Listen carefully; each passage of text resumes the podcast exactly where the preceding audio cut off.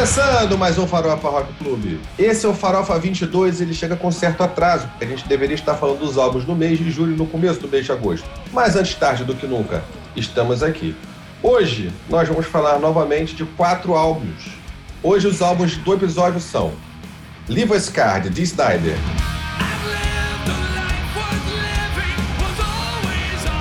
It Will Always Be Like This, do Inhaler.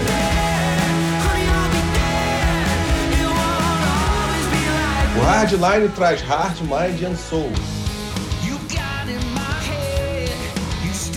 E vamos finalizar falando do Hail Satan, do Bee Gees, que é uma iniciativa do Foo Fighters, que não é Foo Fighters, mas enfim.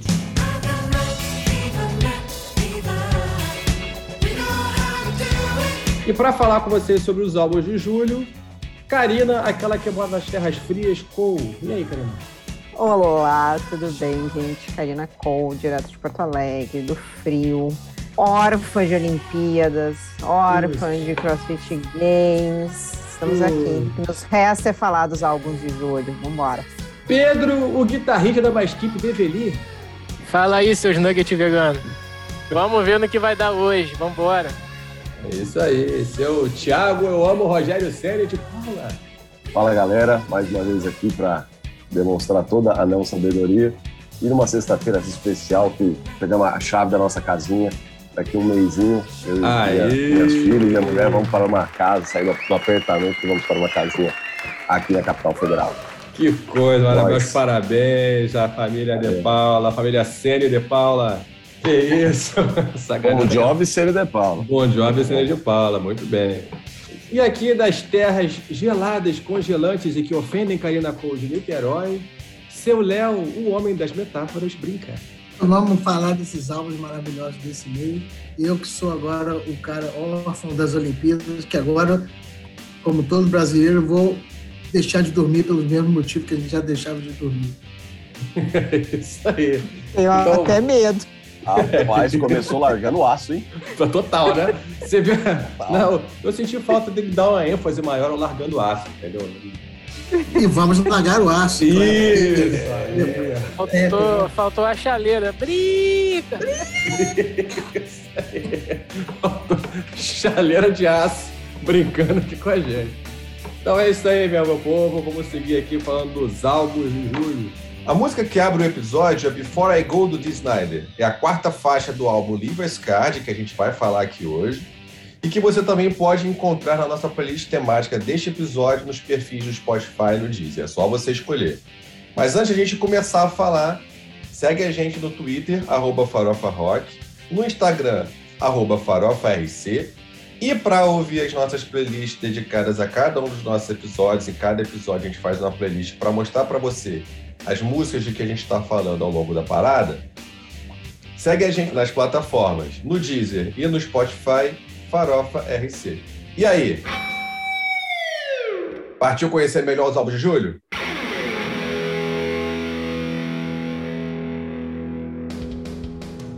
Gente, o Júlio teve bastante álbum saindo aí e não só bastante álbum saindo, mas álbum de gente grande, álbum de gente bastante conhecida. O que, que vocês ouviram? O que, que vocês andaram ouvindo aí no mês de julho, galera? Dona Karina. Começando pela Karina, primeira dama. E aí, Karina, o que, que você ouviu aí em julho que chamou a atenção? Então, uh, ali já na finaleira, nas 45 do segundo tempo de julho, saiu o, o Diamonds Unlock, desculpe. Hum. Axel Rudy Pell, perdão, perdoe, senhor. Uh, um álbum de covers, né? O segundo álbum de covers do, do Axel Pell, uh, que, né, impressionantemente, né, aos, aos, as pessoas que estão de casa, a gente conversa, dá um, faz uns briefings antes, e nos surpreendeu muito saber que esse álbum foi parar no, no sétimo, no décimo lugar, desculpa, no décimo lugar do, dos charts do iTunes aqui no Brasil. Muita música das antigas, tem, tem Rolling Stones, tem Sammy Hagar, tem uh, Rainbow. Então, eu acho que vale. E acho que o mais legal é que o, o Axel Rudipel, ele disse, né, não valia a pena fazer um álbum de músicas novas. Você não ia poder tocar essas músicas ao vivo, não ia poder tocar esse trabalho novo um, de inéditas ao vivo, mas né, a continuação do Diamonds Unlocked já era uma coisa que ele queria fazer e, e acabou rolando aí com, com a pandemia. Que traz o Johnny álbum... Joel no vocal, né?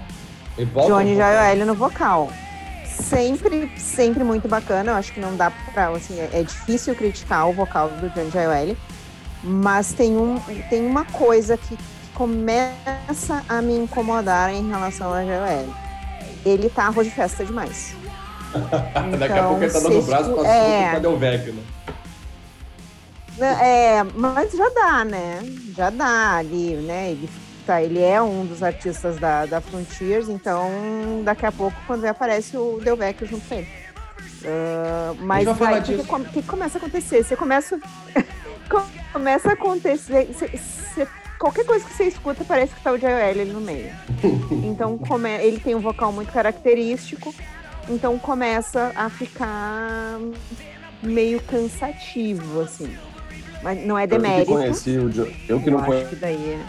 Conheci o Joel e conheci agora assim, mais por vocês tal. Eu já ouvi esse cara mais do que outras, outras, outras, outros cantores a, a, vida inteira. É, porque ele tem, ele tem trabalho, né? Ele, ele, o Hardline, que é a, a, a banda, vamos dizer assim, principal dele. Daí ele fez o trabalho com.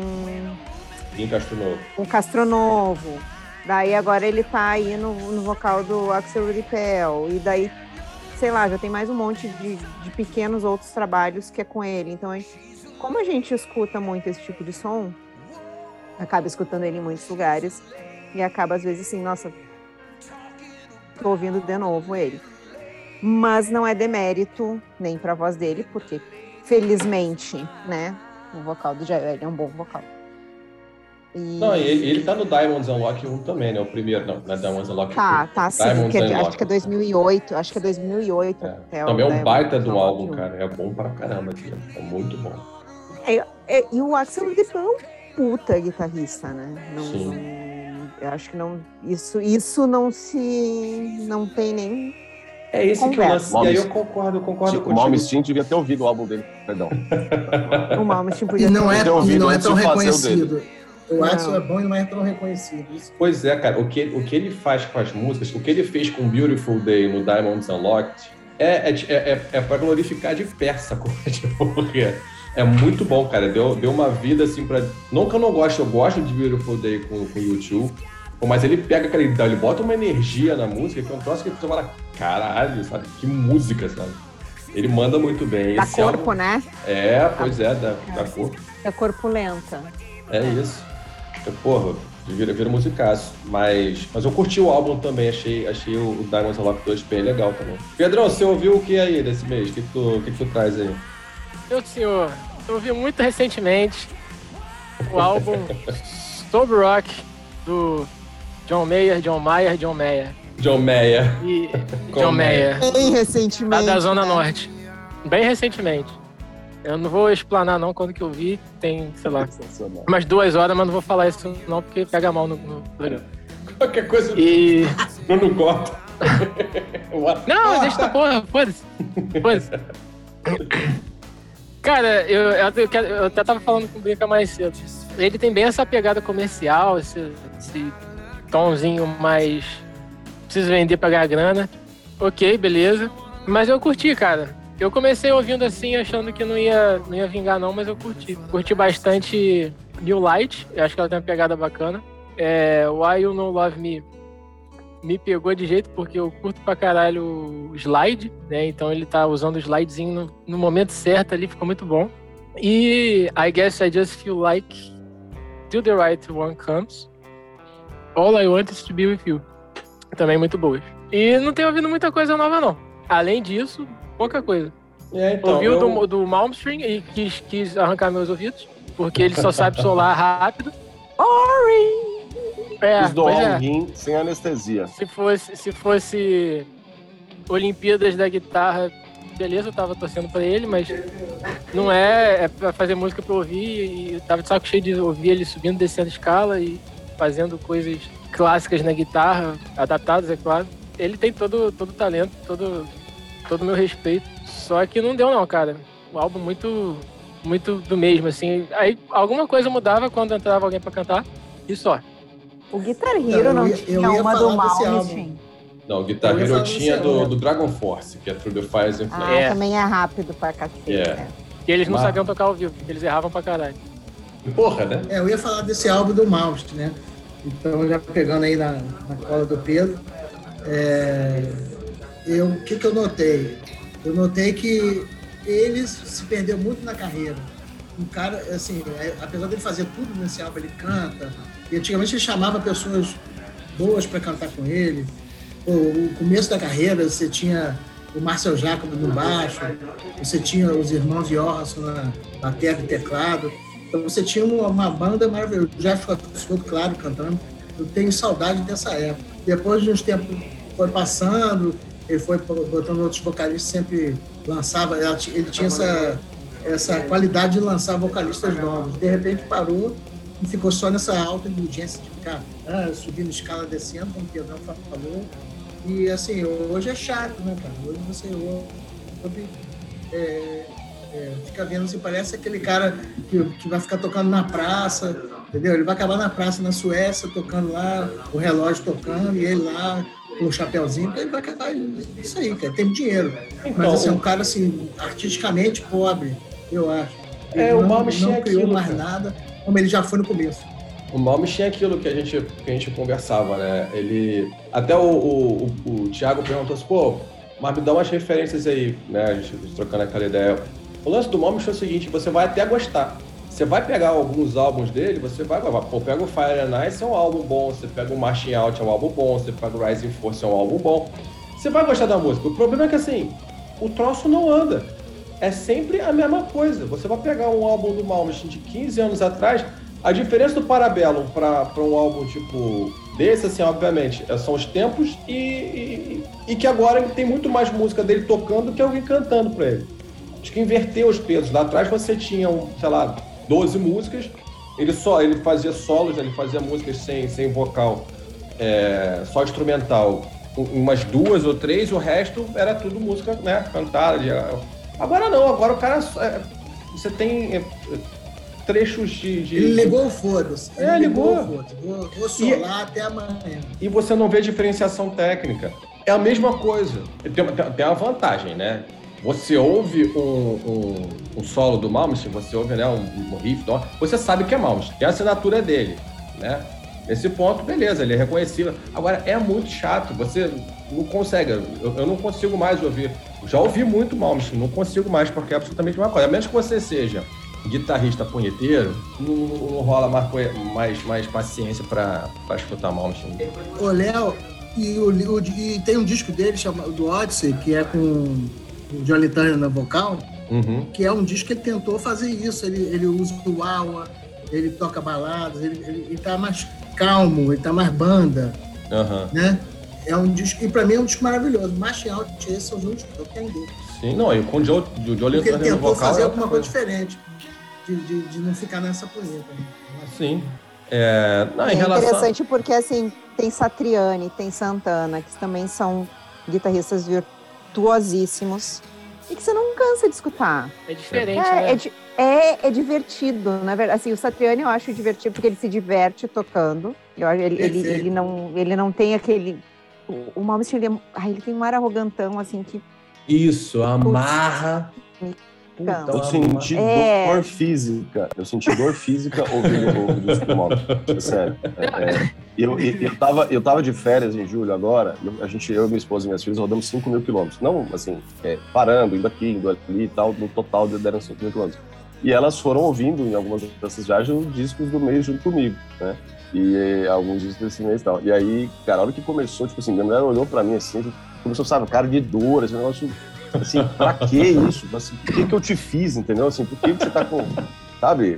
eu tô há seis horas Cara, andando de carro sem parar pra ir no banheiro e ainda tenho é, que escutar mal. Exato, né? Então, assim, não deu, assim. Aí depois eu ouvi, assim, Eternal Bliss, que é uma que tem vocal, acho que é a única, assim, que pra mim foi audível. O resto é uma punhetagem do cacete, assim, muito virtuosismo. O Axel, é, Axel Rutrell, né? Que, uhum. que a Karina comentou no início, eu ouvi do início ao fim, achei assim, um álbum bem bacana, né? Joel mandando bem no vocal, um álbum assim, bem, bem bom de ouvir. E já emendando aí, Léo, é, eu ouvi o, o, Eu gosto de Muse, eu gosto de, de algumas coisas do Muse. E eu tinha ouvido Tomorrow's Road, que é, é, é Tomorrow's Road, né? A música que ele já uhum. tinha lançado antes e tal. É, a, a, cover de Bridge of Troubled Water ficou bem legal, mas é, o restante, assim, é, é, é assim, pelo menos para mim também foi é completamente diferente, né? Mas difícil, muito, muito experimental e tem que estar tá numa, como o Pedrão falou lá um dia no bate-papo, tem que estar tá numa vibe bem, bem diferente para ouvir. É, ele é bem, ele é, ele é bem o que a gente falou no episódio da Billboard do Perfume Genius, né? Uhum. Que é um é um álbum maneiro de se ouvir, mas não é um álbum para qualquer hora, né? É um é álbum só... que você tem que estar tá naquele seu clima, tomando seu champanhe, na banheira quente, indo massagem, pá. E, Algum e é aditivo. Isso, é, e, e numa é, vibe boa, porque senão você acorda E assim, eu concordo. Exato. É verdade, é verdade. E daí vai rápido, né? E aí vai rápido. E eu Não, concordo assim, que. Só, pra, só, pra, só lembrando que a gente, está falando, a gente tá falando do Cryo Sleep do Matt Bellamy, né? Do, do álbum, né? Que também foi lançado agora ah. em julho, porque eu, na verdade a referência não foi feita, só para o pessoal se, se situar aí. Vai lá, Pedro. Achei legal esse cover que o, que o, Thiago, o Thiago falou do Bridge Over Trouble Water. Muito boa, cara. Eu achei até é, eu não sei se eu, se eu tenho esse, esse poder de falar aqui, mas eu achei até melhor que o original. E. Hum. Assim, esse álbum Rapaz. até me deixou um pouco. É, por exemplo, meio ousado, sem o. E esse álbum até me deixou um pouco. Eu tinha muitas expectativas e elas foram quebradas porque eu fui ouvir para ouvir alguma coisa do Muse e é óbvio, né? A carreira solo dele tem mais que fazer coisa diferente. Mas, sei lá, não era o que eu estava esperando ouvir, não. Não, é isso aí. Esse é um ponto importante de falar. Se você está indo para ouvir uma música. Ah, vou ouvir o, o Cryo Sleep do Matt Bellamy pensando em ouvir alguma coisa que já fez no Muse, esquece, porque não é isso. Inclusive, eu tenho até minha dúvida se aquilo ali é um álbum de rock. Né? Um álbum muito experimental. Né? Ele faz muitas experimentações, ele, ele, e é um álbum muito. É muito não, não, acho que não é rock, não. Ele é muito introspectivo, ele fala muito para dentro. É, a sua referência do Perfume Genius é isso aí mesmo, é Perfume Genius. É, é, ele é lento, é muito piano, é muito, sabe, é denso tudo mais. É uma outra pegada. E, mas fica aí a recomendação para a audição aí. De... É engraçado, Léo, assim, né? Eu tava reparando aqui, né? A, Karina, a gente falou aí do, do Axel que fez o Axel que fez um disco de cover. É, a gente, né, devemos falar mais de, de bandas aí que fizeram disco, disco de cover, ou EP de cover, enfim. E, você pega, ele fez, né, ele tem uma, sei lá, acho que o disco tem 10 músicas, se não me engano. É, duas ou três são, são instrumentais, né, o do Matt Penman, e uhum. dois covers, né? Sim. É, Fever, né, tem Fever também, Isso, né? Tem Fever, Fever, e Bridge of Troubled Water, né, que são músicas que, que o Elvis cantava, que o, o outro cara aí de New Jersey também.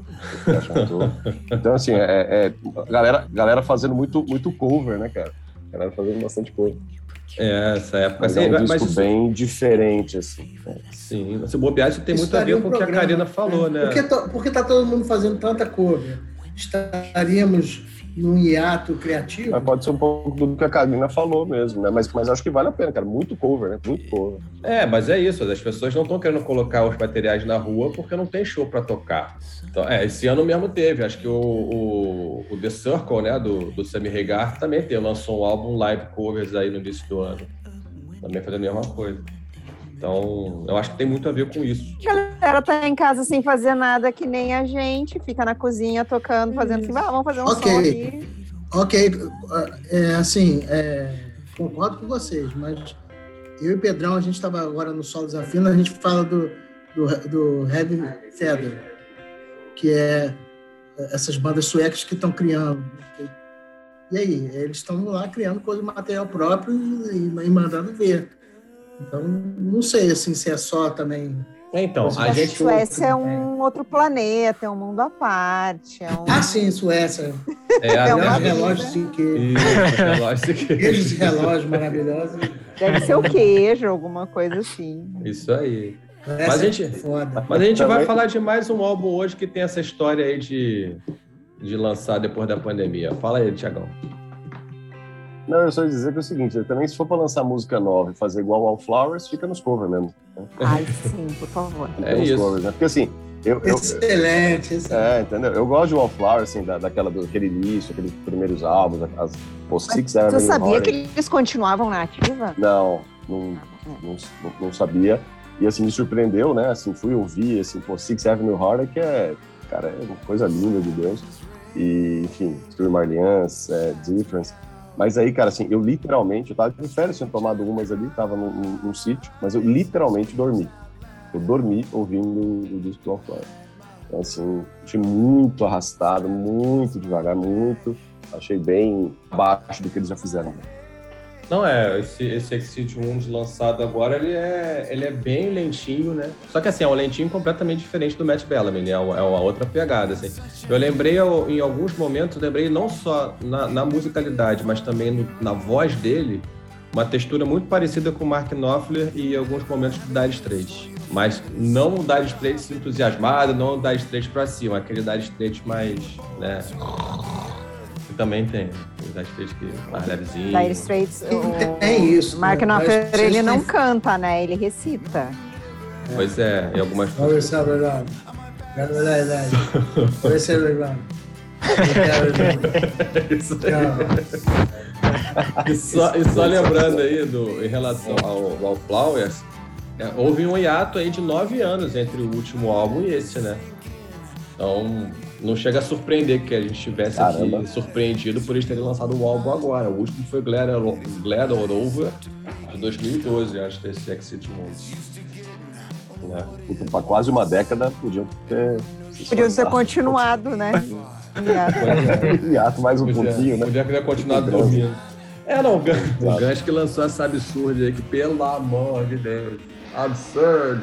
Coisa absurda. Que absurdo! Que não, mas deixa eu falar, eu tenho um comentário pra fazer pro Cara, assim, é uma das coisas mais absurdas, né? Vamos já que é pra fazer trocadalhos do carinho.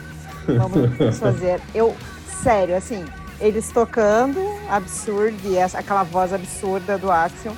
Eles pegam, eles vão pro Instagram fazer histories com imagens dos shows atuais e colocam as imagens dos shows, beleza, galera. E daí a música do History é Welcome to the Jungle original.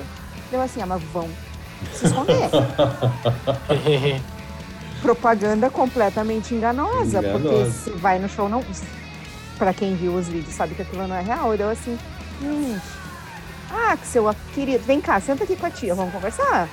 É, mas isso aí é o quê, Kari? Isso aí é o quê? Isso é absurdo. É senilidade. É senilidade. É não, absurdo! Absurdo! É absurdo, é absurdo. Ele gosta, ele gosta. Ó, você só pode usar essa figurinha 20 vezes por dia, tá? Só 20. É, vamos, vamos, vamos, vamos, colocar um limite aí, Léo. Porra, ele Porra. bota 70 figurinhas. Você, é um absurdo isso. Vocês não vão ficar me provocando a falar isso o episódio inteiro, né? Porque eu já acho isso um absurdo. Limitar, limitar o uso do sticker é um absurdo. Você tem que falar com o dedinho assim, né? Isso, tem que levantar o dedo médio para poder falar. Mas é isso aí, fizemos esse apanhado aqui da, dos lançamentos do mês de julho, mas agora a gente vai entrar no detalhes de alguns álbuns aqui que a gente achou os mais interessantes e vai trocar essa ideia com vocês. Roda a vinheta! Roda a vinheta! E ela parou no primeiro álbum que a gente vai entrar no detalhe agora, que é o Leave a Scar, do Dee Snyder.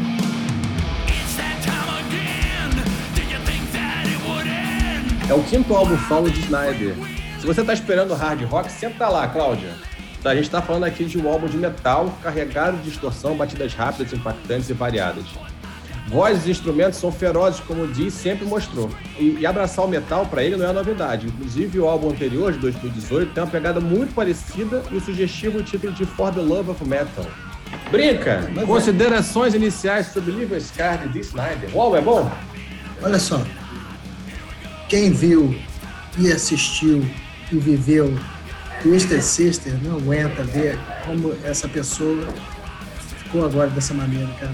É igual a gente estava falando do Guns hoje mais cedo. Tem que, ou você ou você faz uma coisa parecida, na mesma competência, na mesma, ou faz uma coisa muito diferente, mas não fica, ele tá meio perdido. Eu achei ele num, num limbo, assim, um som muito pesado, muito acelerado. A voz dele tá ótima, ok. Mas assim, muito pesado, muito rápido, não, não tem nada a ver. Não é aquele hard rock que a gente tá acostumado, a gente gostava daquele rock and daquela clima de festa que era a banda. Nem uma coisa diferente, obscura, é, voltada para dentro, assim, uma coisa sei lá, vamos fazer um blues, fazer. Não, não, é uma coisa assim, muito metal é, moderno, acelerado, aquela, aquele som. Eu, não, eu achei um som assim meio que ele está procurando uma coisa que ele não vai conseguir. Eu achei isso. Me passou essa. essa... Arena, te impactou essa versão metal do Snyder? Já conhecia? Não, vou dizer que não. Assim, o The Snyder pra mim era Twisted Sister. É, é, a visão que eu tenho do The Snyder uh, maquiado, I Wanna Rock, essas coisas. E daí fui escutar, né? Fui escutar, vamos, vamos ver o que que acontece. É aquilo que o Brinca falou. O vocal dele tá maravilhoso. Não é um álbum ruim, mas é o álbum coxinha de rodoviária. Você já, olha, olha, já comeu olha uma coxinha de rodoviária brincando. em qualquer rodoviária. Olha a Carinão brincando. Ela tá entrando no time do Léo Brinco. Literalmente. Porra. Literalmente. Tá, tá aprendendo que porra Toda rodoviária básico. tem coxinha e toda, toda coxinha de rodoviária é igual. Você vê que ele tá, ele, ele tá emocionado ali, olha lá. Em Léo Brinca We Trust. Isso porque eu não usei o brigadeiro de panela, né? Deixa ele, vai, ele vai chegar lá. Sem ser, sem ser, brigadeiro de panela é outra banda, outra banda. É. Mas então, assim, é estranho, não é ruim, mas é estranho ouvir o Dee Snyder fazendo um heavy trash. Porque ele, ele beira o trash. Tem algumas músicas que ele puxa um gutural, mais trash. E, então, assim, me soa estranho. Não é ruim, mas já vi em algum lugar. Até de, pensando, algumas coisas eu estava ouvindo assim, nossa, isso parece Judas. Nossa, isso parece Primal Fear. Até porque Primal Fear lembra muito Judas. Nossa, isso parece Blind Guardian, isso parece Stratovarius. Então, me veio muito isso. Blind Guardian chega, tem, tem uma música, não é? Before I Go. Que eu assim, deu assim, o que, que o Hansi Kirsch está fazendo aqui? O vocal do Blind Guardian, assim, ele chega a ter ali, soar um pouquinho, assim. Isso é engraçado. Eu tenho um amigo meu que ele, há muitos anos atrás, ele dizia assim: Cara, se você começar a prestar atenção, você vai ver que, que, as bandas andam soando muito iguais. E ele me falou isso há muitos anos atrás. E eu xingava ele, assim, é, capaz, imagina. Você tá louco. Mas eu tenho começado a perceber isso. É déjà vu, assim. Já passou, eu já vi em algum momento. Mas daí eu acho que o Dee Snyder ele acaba tendo esse agravante, porque a gente tem esse carinho, essa, essa memória afetiva dele no Twisted Sister. E daí ele vai pro metal fazer um álbum competente, mas. Mas aí eu vou fazer. Mas aí eu vou fazer uma, uma, uma, Vou levantar uma bola aqui. Mas a provocação é péssima, é uma provocação. Na verdade, eu vou, vou, levantar uma bola aqui, porque eu acho o seguinte. É... Ouvindo o Levi Scar, eu, eu gostei do álbum. Eu não, eu, não, eu, não, eu não vou na linha do Brinca, não. Eu vou, eu vou mais na tua linha. É, eu gostei do álbum, achei que tem umas músicas muito interessantes ali, sabe? Tipo, é, All or Nothing More é muito boa, Before I Go é muito boa, Open Season também. Então, você tem umas músicas legais ali, são muito competentes. E eu vejo um outro aspecto que eu acho muito legal, que é o seguinte: é, se a gente for parar para ouvir as músicas do Twisted Sister, novamente, não estou fazendo juízo de valor sobre as músicas do Twisted Sister, são de clássicos do rock, a imagem que você. Vamos olhar do, do, de hoje, de onde a gente está hoje. A imagem que a gente tem do Dee Snyder com as músicas que ele cantava naquela época não fecham hoje. Elas fecham com o que ela era, com o que ela representava lá nos anos 80. Hoje em dia, com que você. Porque ele era ameaça. Porque lá nos anos 80, guitarra distorcida, é, aqueles riffs do hard rock, aquilo ali era. Aquilo, era subversivo, aquilo era rebelde, aquilo era agressivo, aquilo era provocador e tal. Então fechava. Hoje em dia, ele fazer aquele som com a atitude que ele tem não vai fechar.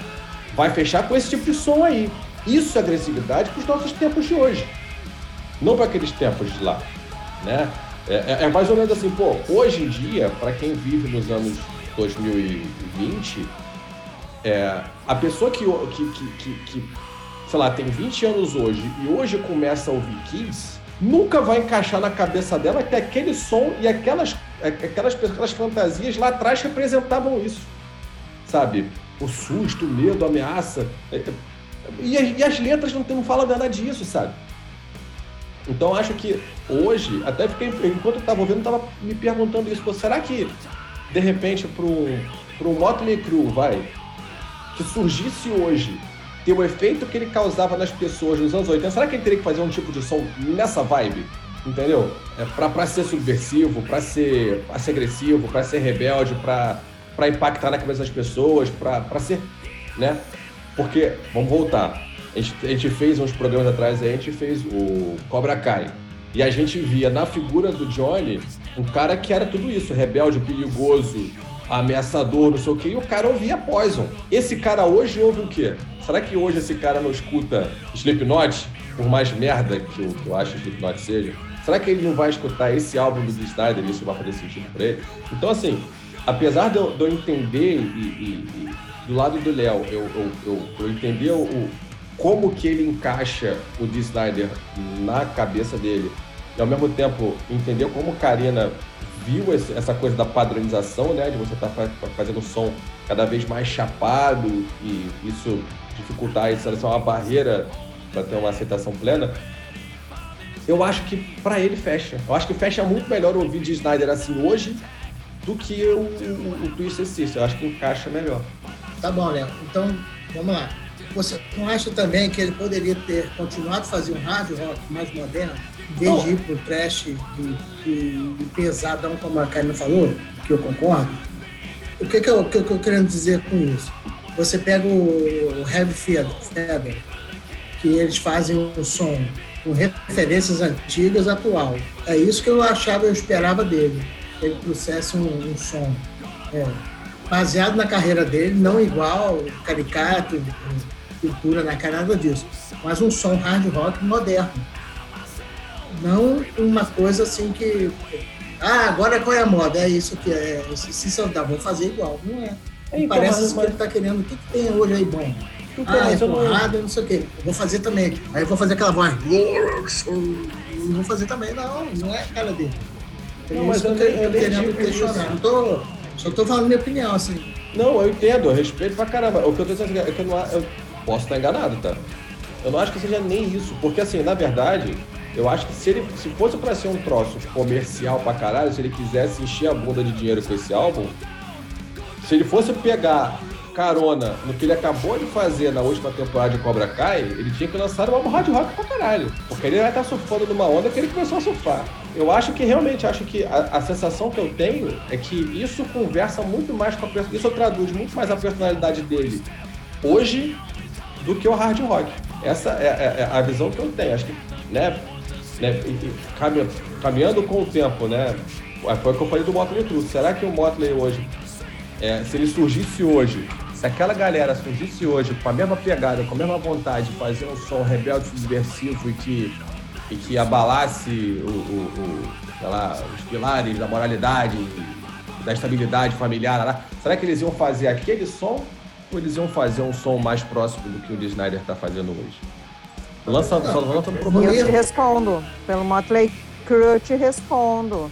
Tanto não iam fazer que o, o Nick Six fez o 6 AM, que é um rock and roll muito mais moderno. Ele não é o hard rock do spray de cabelo e da calça de spandex dos anos 80. Uh, ah, ele né, tem, tem outros outras pessoas na banda e ele acaba atacando uh, questões mais sociais. Então, assim, o, o Nick Six, ele, ele passou, né, por aquele por toda aquela parte. Daí a gente está puxando outra coisa, né? Aproveitando o Snyder puxando outros assuntos. Mas né, ele, ele teve lá o, as overdoses, passou tá, até hoje, ele, ele conta cada dia, cada hora, cada ano da desintoxicação dele, de estar sóbrio. Uh, tudo e ele e desse tempo começou a fotografar e começou a se interessar também pelas diferenças, né? E uma diversidade num sentido muito mais uh, intenso do que a diversidade que a gente fala no, no, nosso dia a dia, assim. E ele levou isso pro, pro 6 AM. Então, é, se a gente vai pensar nisso, possivelmente o Snyder realmente. Daí eu, eu, concordo com você. Ele não vai trazer isso. E o, e o, o Nick Six ele foi um que conseguiu fazer isso. Ele conseguiu ser transgressor, vamos dizer assim, numa outra vibe. Mas eu acho, com você falando, Léo, eu tava pensando, como a gente é cruel com, com o artista, né?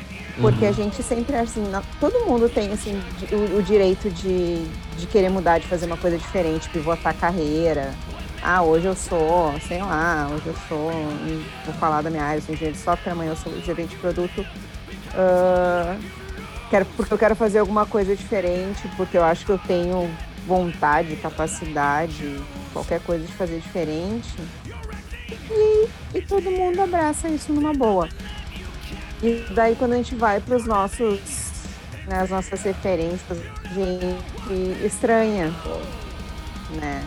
A gente tem essa dificuldade de assim, porra, mas e aquela minha memória afetiva maldita, o que, que eu faço com ela cover, agora? Vai pegar a banda de, é, de rock e fazer cover de Bee né? Pelo amor de Deus.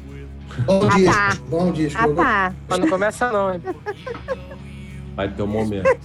Vai ter um momento. Olha as provocações. Não, mas eu acho isso, é, eu concordo. Né? Mas aí, aí é o ponto de vista do público, né? Porque quando você pega e faz isso, você está tá mexendo com o sentimento seu, né? A relação que as pessoas têm com a música é completamente diferente que elas têm com qualquer outra coisa. Fala o nosso especialista em branding. Olha aí. Quem é esse? Não, sei.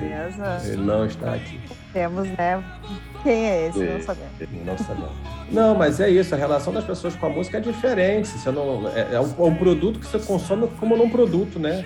E é, é um, sentimento seu, né? Só, como você falou, sua memória afetiva, é a sua identidade, é aquilo com aquilo que você se compromete.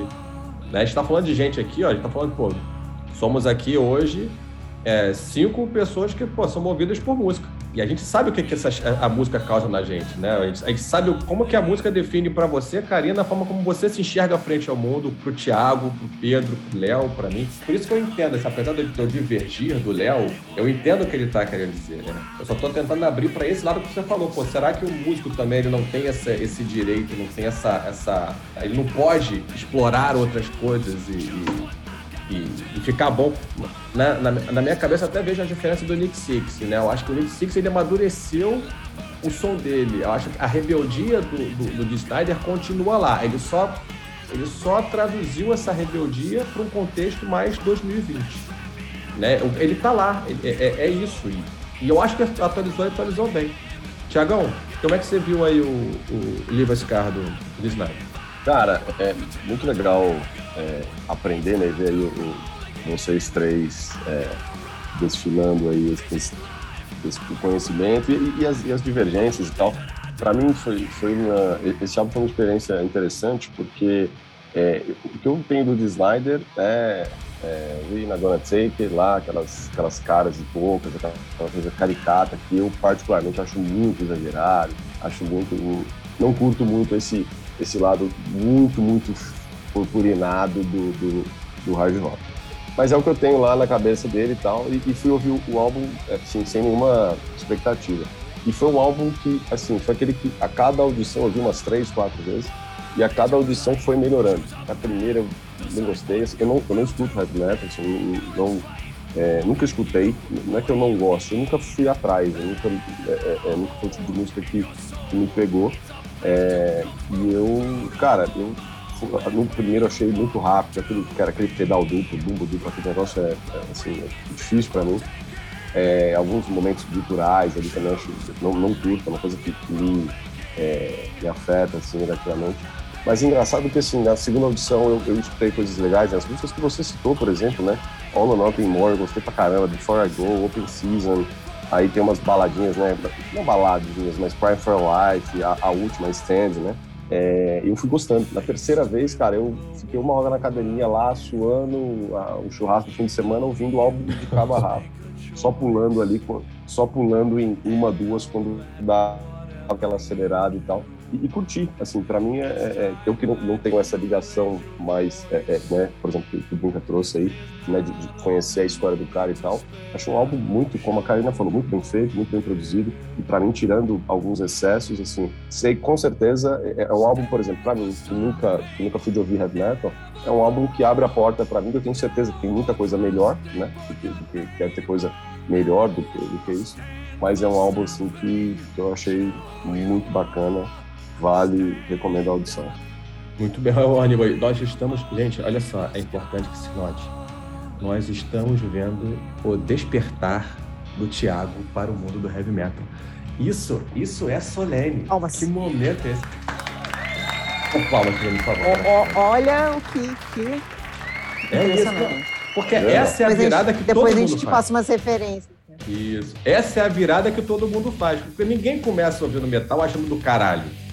Tem uma hora que você vai falando, beleza, eu vou insistir com essa parada aqui. Aí você vai, pô, ouve mais, ou vai, pô, pô, tá ali, o negócio é bom. Juliano passou por isso e com eu, Halloween. E eu digo mais, você Exatamente, você vai Exato. gostar do pedal duplo. Ah, você vai. Não, cara, não é possível, cara. Isso aí não é possível. É igual cerveja, né? Que ninguém, ninguém começa gostando, né? A gente Exatamente. acaba é verdade, aprendendo. Verdade, Pedrão. Na real, eu, eu, eu, eu tô muito mais no time do Thiago também. Eu achei ele muito bom no sentido que ele, ele é muita porradaria, ele tem muita presença em todos os instrumentos tipo guitarra, baixo, batera, tá tudo ali marcadão, tá tudo aparente na, na mix, nada, nada fica escondido. Assim, eu, eu não fui esperando ouvir Twisted Sisters e, e acabei gostando. Só que eu também não acho esse, esse álbum muito bom ou coisa do tipo. Eu acho as músicas muito boas, mas pra ouvir ele de cabo a rabo é um saco. Porque ele é porradaria o tempo todo, ele não tem dinâmica. Eu acho que só, se não me engano, na última música que ele, que ele toca uma baladinha. E o resto é só porrada, porrada, porrada, porrada. No meu ponto de vista, assim, acaba enchendo o saco. Você pega um álbum pra ouvir de ponta a ponta e não tem dinâmica, não tem, não tem uma música mais calma, uma música, uma música mais agitada. É, é tudo muito constante e eu acho que isso acaba interferindo na experiência do ouvinte, né? É isso aí. Vamos dar as notas?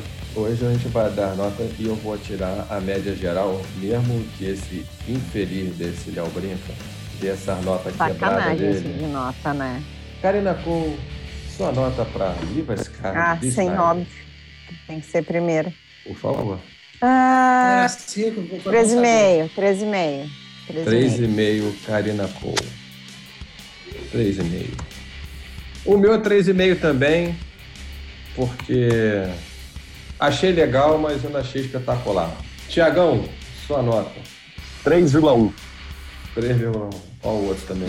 Vai, vai, fala agora. É o, fala agora. É o cara das Olimpíadas. Mas a culpa é sua, a culpa é sua. Você o Dee Snyder deu um duplo carpado e... Ô, Brinca, se o Léo se o Léo reclamar, eu vou falar 3,12. Então, foi 3,10 ainda, tá? 3,10. maravilhoso. A Arina tá aqui fazendo negócio de júri do skate, pô. Seu filho, ó. Seu filho, ó. Vai você aí, então, seu verme criador de caso, sua nota. Então, boa noite. Boa é, noite. Ele podia ter feito um, um, disco de hard rock no estilo que a gente gosta, com essa voz maravilhosa, mas ele foi usar. Mas dou parabéns pela, pela ousadia, 2,6.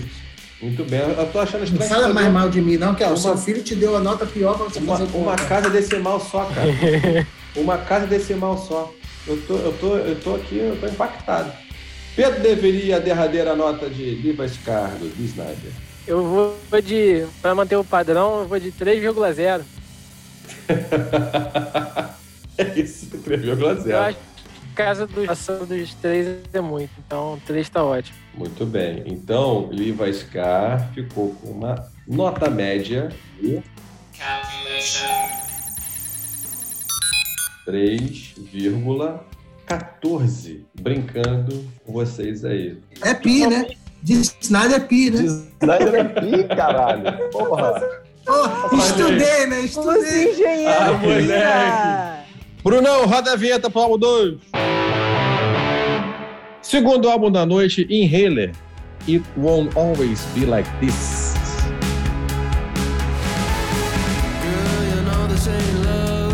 Para quem não conhece, o Inhaler é uma banda irlandesa de rock alternativo com uma pegada desse post-punk revival do pop, pop rock que surgiu no final dos anos 90.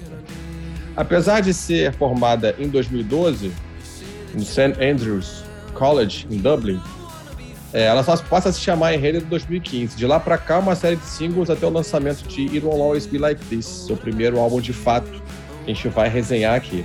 Apesar de recente, o álbum do, do quarteto Elijah Hilson, vocais e guitarra, Josh Jackinson, guitarra, Robert Keating no baixo e Ryan McMahon na, na bateria já atingiu sólidos números não só na Irlanda, mas em algumas outras paradas europeias.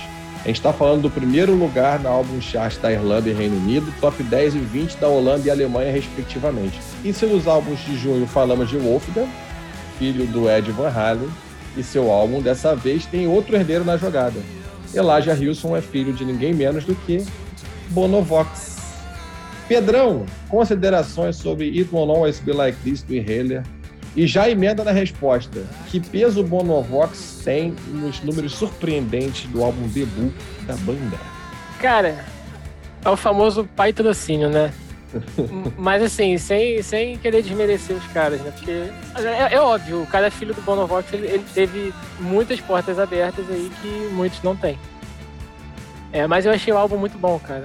Ele, ele tem uma produção, no geral, assim, muito boa. Ele tem ótimos arranjos, ele combina bem os teclados, sintetizadores com guitarra, baixo. Cada um ali no seu quadrado, todo mundo coexistindo muito bem. Ele diferente do Snyder, ele é muito dinâmico. Ele sobe, ele desce, ele tem levadinha de guitarra, ele tem as baterias diferentes.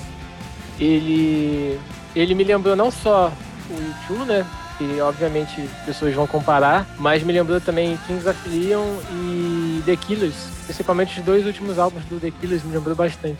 E assim, eu comecei ouvindo achando assim, pô, esse álbum talvez seja chato, vai, vai vir com aquela pegada de sintetizador até encher o, o cu de, de, de teclado. Mas não, eles fizeram tudo na dosagem certa, eu achei legal. É uma banda aí pra gente começar a ficar atento, porque acredito que nos próximos anos vão, vão vir mais coisas legais e recomendo bastante. Muito bem. Eu, eu vou falar para você que é, eu fiz a provocação na questão do Bono. É óbvio que rola uma curiosidade natural em você saber quem é o cara, especialmente se, ó, oh, porra, aquela ali é a banda do filho do Bono. É óbvio que as pessoas vão querer saber o que, que é. Ele não atingiu tão, números tão impressionantes quanto o Wolfgang Van Halen, né? O mamute do Wolfgang Van Halen, que pô, foi número top 1, top 2 da, da Billboard Ataca um Pau. Mas apesar de ter, sim, atingido números expressivos nas paradas europeias, mas eu acho que é isso, assim, óbvio que você tem essa curiosidade, isso vai gerar retorno de. de mas, mas você tocou num ponto, para mim, é fundamental: a produção e a qualidade final do material, sabe? É, é muito bem gravado, é muito sim, bem sim. mixado, é muito bem produzido, sabe? É, entra na medida os efeitos de voz é, e, e a proposital na música. É, eu achei o álbum muito bem produzido, um álbum muito bom de se ouvir. Eu gostei do álbum, sabe? Eu sei que tem gente que não gostou, daqui a pouco já vou abrir a, a porta para os coisas. Mas eu achei o álbum muito, muito bem, muito bem feito. Eu gostei. É, é eu, eu, eu, escutei várias vezes eles eu, eu achei, um álbum, achei um álbum muito interessante, muito gostoso de ouvir, é muito dinâmico. É, você tem vários tipos de levada diferentes, né? Ele acelera, ele, ele, ele, ele desacelera. Eu gostei, gostei bastante do álbum e eu sei também que é só um ponto polêmico, mas eu achei ele parecido com os Strokes. Eu sei que não é todo mundo aqui que acha, eu já tomei pedrada por causa disso, mas eu achei ele bem parecido com os Strokes, especialmente algumas, algumas levadinhas, algumas, algumas batidas. Eu acho que a evidência do baixo em determinadas músicas também chama é, é, o Strokes, assim, na, na, minha, na minha humilde opinião. Mas, assim, apesar de, de, de ter visto muito essa influência é, dos Strokes, eu achei o, som dos caras muito original, sabe? Eu acho que eles conseguiram imprimir a personalidade é, deles, essa sonoridade deles no álbum, apesar de parecer. Você falou, pô, Kings of Leon, você falou YouTube, você falou em, em The Killer, se eu tô falando de, de Strokes, a gente tá falando, veja bem, a gente tá falando de universos que de repente são diferentes, mas cada um captou uma coisa diferente, né? Captou, cada captou lembrou alguma coisa. Acaba sendo engraçado, porque tirando o YouTube, todas essas bandas citadas, elas são, não exclusivamente, mas elas são de indie rock. Principalmente o, o, o indie do início dos anos 2000, 2010. Bem ou mal, podem ter sido influências deles, entendeu? Então, como eles são uma banda de indie rock, pelo menos pela, pelo julgamento da Wikipedia, acaba todo mundo andando aí no, navegando no mesmo barco. Eu vou discordar, porque não é. Para mim é o seguinte: a referência deles não é Strokes, é anos 80, é The Cure, é The Smiths, é aquele pessoal antigo da Pest Mode. É vou, é vou colaborar contigo, vai, E eu acho que eles concordo porque também. eu li uma reportagem que eles dizem que o que eles escutam é New Order, New Order. É New Order. New, New Order e Joy Perfeito. Division. Eu misturei. Faltou falar isso. Eu vi uma entrevista também é. que eles dizem que o, o, vocalista diz, por exemplo, que ele falou, a gente, ele fala de é, Who's Your Onion, que é até uma música que o, que o Pedro comentou, é, que ele fala que, assim, para nós talvez é uma mistura de Talking Heads com New Order, se não, se eu não me engano. E aí ele fala, When It Breaks, que é uma das que eu mais gostei do álbum, ele fala, é, pode ser um, um, Strokes com Tim Lizzy, né, com Tim Lizzy. Então, assim, o, o próprio cara citou o Strokes. Sim. Então... Sim, mas o Strokes é o quê? O Strokes de anos 80. Então é isso, você vem lá de lá puxando, mas... chegando. É, e, o que eu, e o que eu acho mais legal nesse álbum é que ele não tentou soar como YouTube, graças a Deus. Apesar da voz é. lembrar, ele foge totalmente. Nossa, Karina então, me lembrou muito mais essas bandas dos anos 80, de Order, Fast Mode, é, Smiths, é, é, entendeu? Me lembrou isso. Vou discordar dessa discordância. Eu até entendi o, o fato do Léo e do Thiago terem visto alguma coisa de Strokes ali, no sentido do, do baixo e tudo mais. Mas o Strokes, anos 80, acho que é mais o último álbum. Eu, eu acho que eles, se eles se basearam no Strokes, eles se basearam muito mais nos três primeiros. É, exatamente. Tem muito mais, muito mais elementos que podem, podem encaixar. Eu acho que o começo de Cheer Up Baby é, para mim, assim, eu ouvi na hora e lembrei dos Strokes, na hora. Eu, eu, talvez eu sinta um pouco de distanciamento dessas outras bandas, The Smiths até um pouco menos, mas Depeche Mode, New Order e tudo mais, eles puxam muito para um, um eletrônico que eu não vejo tanta essa influência aqui, sabe? Eu não vejo tanto peso de teclado, de sintetizador, dessas coisas, que eram muitas experimentações que essas bandas faziam, Depeche Mode, é, New Order, é, depois a Information Society veio fazer, é, enfim, é, essas bandas dessa época, assim, é, Erasure, né? Mas é, eu vejo eles muito mais próximos de um ano, dos anos final dos anos 90, início dos anos 2000 do que nos anos 80. Mas eu ouvi, eu ouvi eu quando também. você falou em YouTube, eu ouvi Karina assim, eu tô sentindo que Karina discorda de você. Eu ia ficar, eu ia, eu tá ia ficar quietinha pra, né, pra não ser meio grumpy cat, assim, reclamona ah, e tal. Pode grampear. Uh... então, eu, eu vou contar a historinha, a historinha do, do enredo completamente alinhada com o Pedro. Para mim, parece YouTube, parece Kings of Leon. A primeira, a, a primeira audição que eu fiz, para mim, deu assim, nossa, YouTube, nossa, Kings of Leon. Para mim fica muito claro aquilo ali. E eu me lembro, e daí agora vamos contar curiosidades, né? A Karina não fica tão grumpy cat. Joguei no grupo, né, desses que vos falam, queridos ouvintes. Nossa, me pareceu YouTube e Kings of Leon, né? Pedro concordou. O Léo Pinho, Léo Tripano, não, não parece nada, parece Strokes, não sei o quê. Parece Strokes. Passado um tempo, escutei de novo, deu assim, pô, não, não foi isso que eu disse. Daí tá aquela, né, aquela conversa, foi, você tá certo. E daí que fomos descobrir que o vocalista do Inhaler era filho de Bonovox. E tá ali, o Bono tá ali, encarnado. Ele não morreu, mas ele encarnou no filho, porque aparece. Não sei como, mas aparece aquele tom de voz. Você algumas vezes chega a pensar que é o Bono que tá cantando. Não é o meu tipo de som. Não, não consigo. Então, assim, para mim fica até difícil dizer assim, se eu achei ruim. Não é porque eu achei ruim. É que não é o tipo de som que eu gosto de ouvir. Eu não gosto de U2, eu não gosto de Kings of Leon. Strokes eu ouvi muito pouco na vida. Então, assim, não. Você, você, está querendo dizer que quando ele parece com, com Kings of Leon e com YouTube, que ele vai estar na edição do ano que vem do troféu Banda Mala? É, do Rock in Rio? Do, do, da Banda Mala, da Banda Mala. Né? Troféu Banda Mala de 2022. Né? 22. Porque os dois estavam lá, né? Porque YouTube, YouTube, e, YouTube e Kings of Leon foram lá. Of nas bandas malas do. Eu já protesto de agora, hein? Se tiver ano que vem, eu já protesto. É, também, também, Pedrão. É que não deu tempo deles serem mala ainda. É que assim. O cara tem 21 é, anos, velho. 21 anos. É, não deu tempo a de banda ser mal. com 12, 13. Mas o The Wallflowers pode estar lá ano que vem, afinal eles voltaram e eles são uma banda mala. Mas o, Inhaler ele não chega a ser mala para mim. Ele só não é algo, ele é, não é, só não é uma comida que me apetece, entendeu?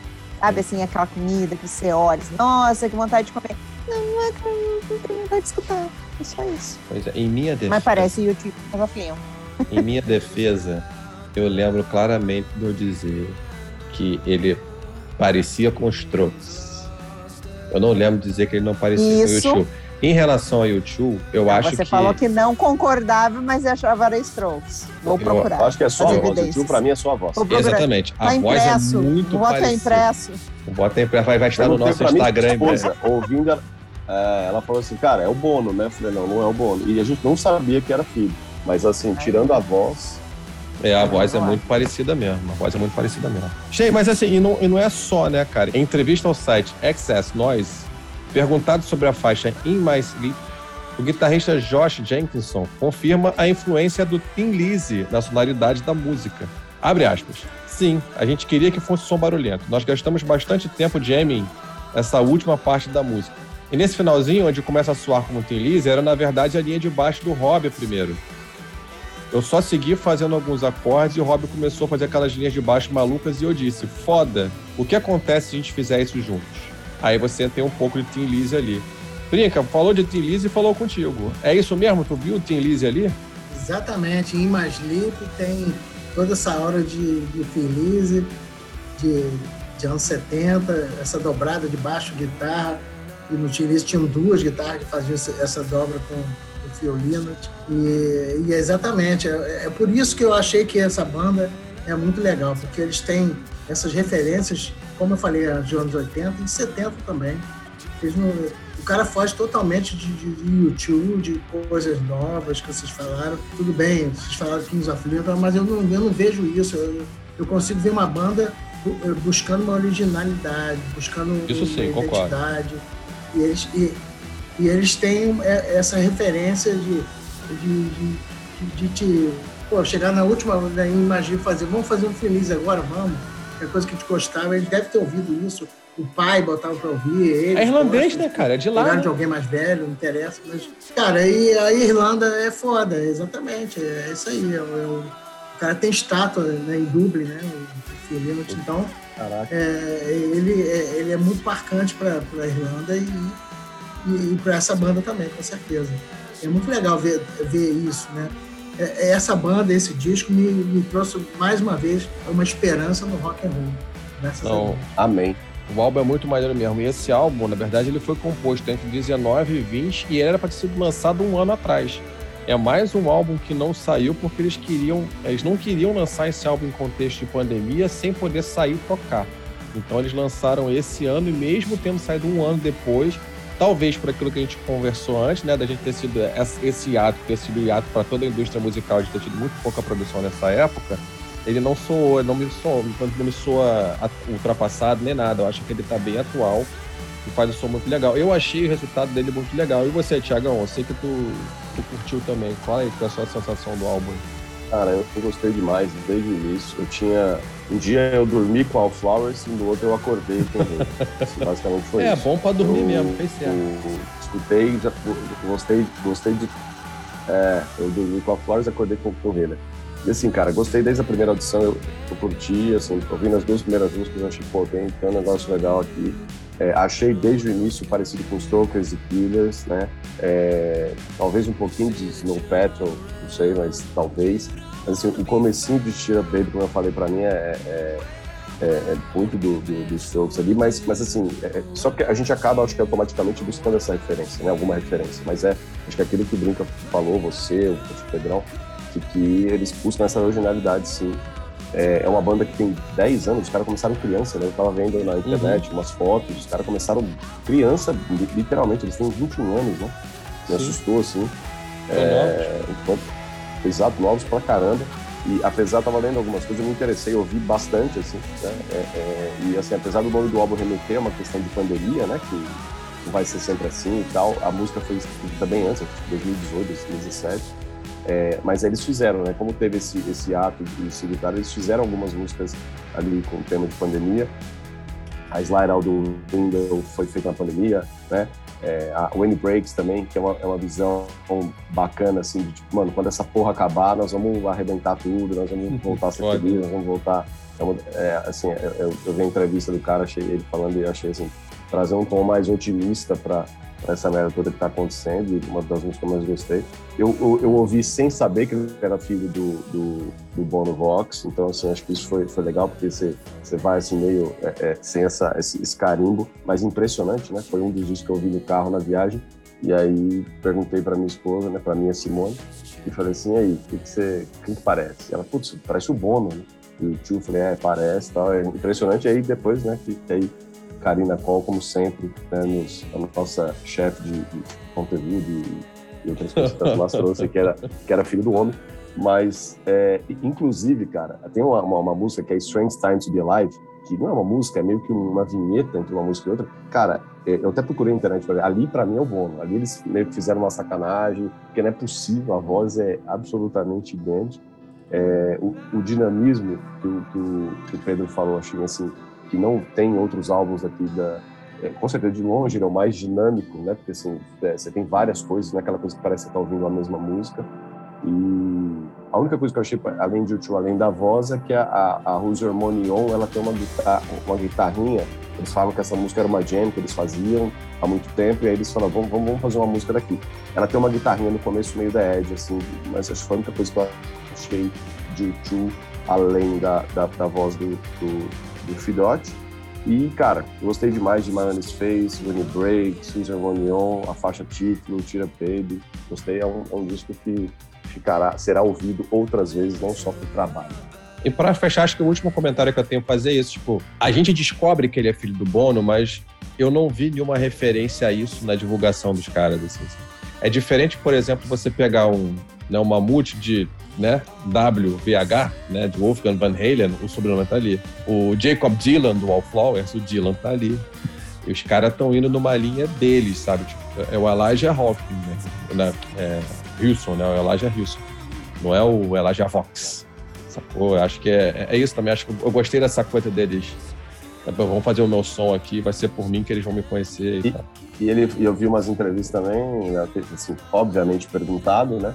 Ele fala, ele, ele, assim, três coisas que, ele, que eu lembro, ele, assim, ele, comenta que, ele falou, cara, é, meu pai não dá pitaco, ele só dá pitaco quando eu peço, eu nunca peço. Quando ele não dá pitaco, a gente escolheu fazer coisas bem diferentes, é, assim, carreiras diferentes. Aí uma outra que ele fala, ele fala, é, não, não vou mentir, que, que desperta interesse, as pessoas vêm achando, e muitas vezes elas vêm para nos criticar e acabam saindo achando legal e tal. Uhum. Mas assim, eu, pelo menos eu vi na tentativa de dizer, de dissociar, né?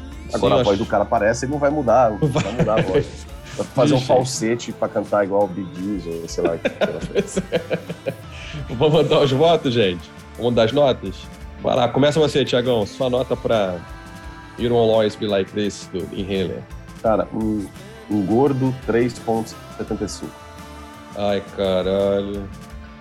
Tô fudido com vocês. Não, não, não. Tre, tre, não, não, não, não. Eu vou, eu vou mudar minha nota. é, amor, aumentei, viu, amor? Eu, viu, eu aumentei. Desculpa, eu aumentei a do de Snyder, eu aumentei a do Snyder, eu vou aumentar deles também. Eu achei que eu tava muito Aníbal. Aí quando eu vi a Karina dando 3,5, você também, eu aumentei a do Snyder. Então eu vou aumentar. Abraço, Aníbal. Eu vou, eu vou aumentar aí para um 3,90. 3,90. Que filha. Lindo. Notas do Thiago são lindas. Eu amo as notas do Thiago. Culpa Tamo toda junto, sua, cara. Que amor. Culpa toda sua. Pedrão, sua nota para ir Always Be Like This, do Inhaler. 4,5 pro Inhaler. Que isso, hein? E 4,5 tá, tá ótimo. Bem entregue. Karina Cole, equilibra essa balança aí. Posso, posso, me, posso me abster? Não, pode se abster. Não. não. Pode, botar, pode dar a nota baixa. considera a nota mais baixa. Isso, boa, Pedro. Boa. Caras. Dois e meio. Dois e meio. Boa, Karina. Karina nunca me decepciona. Eu, eu, tô, eu tô só esperando a nota do Thiago pro, pro álbum aquele. ela tá negociando, ela não baixou tanto pra você ser generoso. Ela tá Brinca. guardadinha. Brinca sua nota pro Inhaler. Ó, pela criatividade, pela ousadia, pelas referências, pela busca do seu lugar ao sol, no 1387. Eita, vereador. Olha é vereador, deputado, senador. Que homem. Que homem. numa atenção. É isso. Que homem. A minha nota pro Enredo era nota 4. Por tudo que já falaram, por tudo que falei, eu achei um baita de um álbum. E acho que 4 tá bem entregue. E é uma nota alta, tá? 4 não é uma nota ruim, não. Vou botar aqui. Então, a nota, olha aí, do Enrelia. Foi em 3,75 a média do Enrelia. Já não é um pi, já abaixo do pi. Vamos pro próximo. Roda a vinheta, Brunão. O próximo álbum é o Heart, Mind and Soul do Hardline.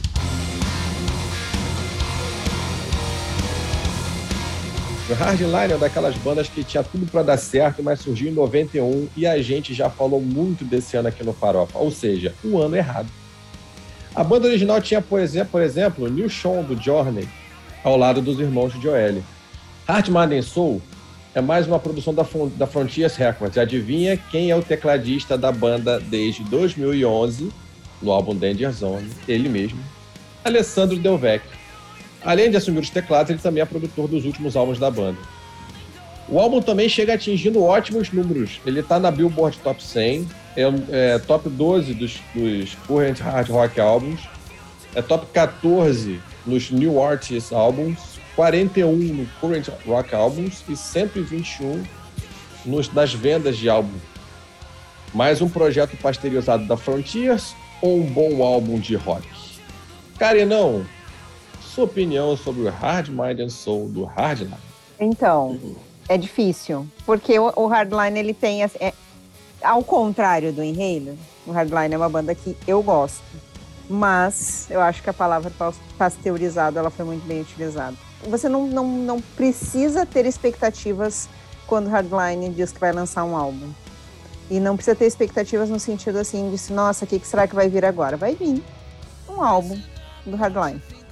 Uh, você sabe o que esperar. Isso é, é bom é, para algumas pessoas é ruim, para outras pessoas é bom. Uh, sempre são álbuns muito bem feitos. São álbuns bacanas de escutar para quem curte né, o, o hard rock que o Hardline faz. Um, mas o que eu senti nesse álbum, diferente dos demais, eu senti mais referências a outras bandas, né? Então ali eu demorei para perceber, os meus queridos colegas aqui presentes me ajudaram a perceber que tem ali tem Bon Jovi uh, na faixa mais maravilhosa do álbum. Então assim, If I Could I Would tem ali um eu, e eu comecei a cantar, depois que o Léo falou, eu comecei a cantar a letra de We Were Born to Follow, né, junto. Maldito. Maldito, estragou a música, mas a música é maravilhosa.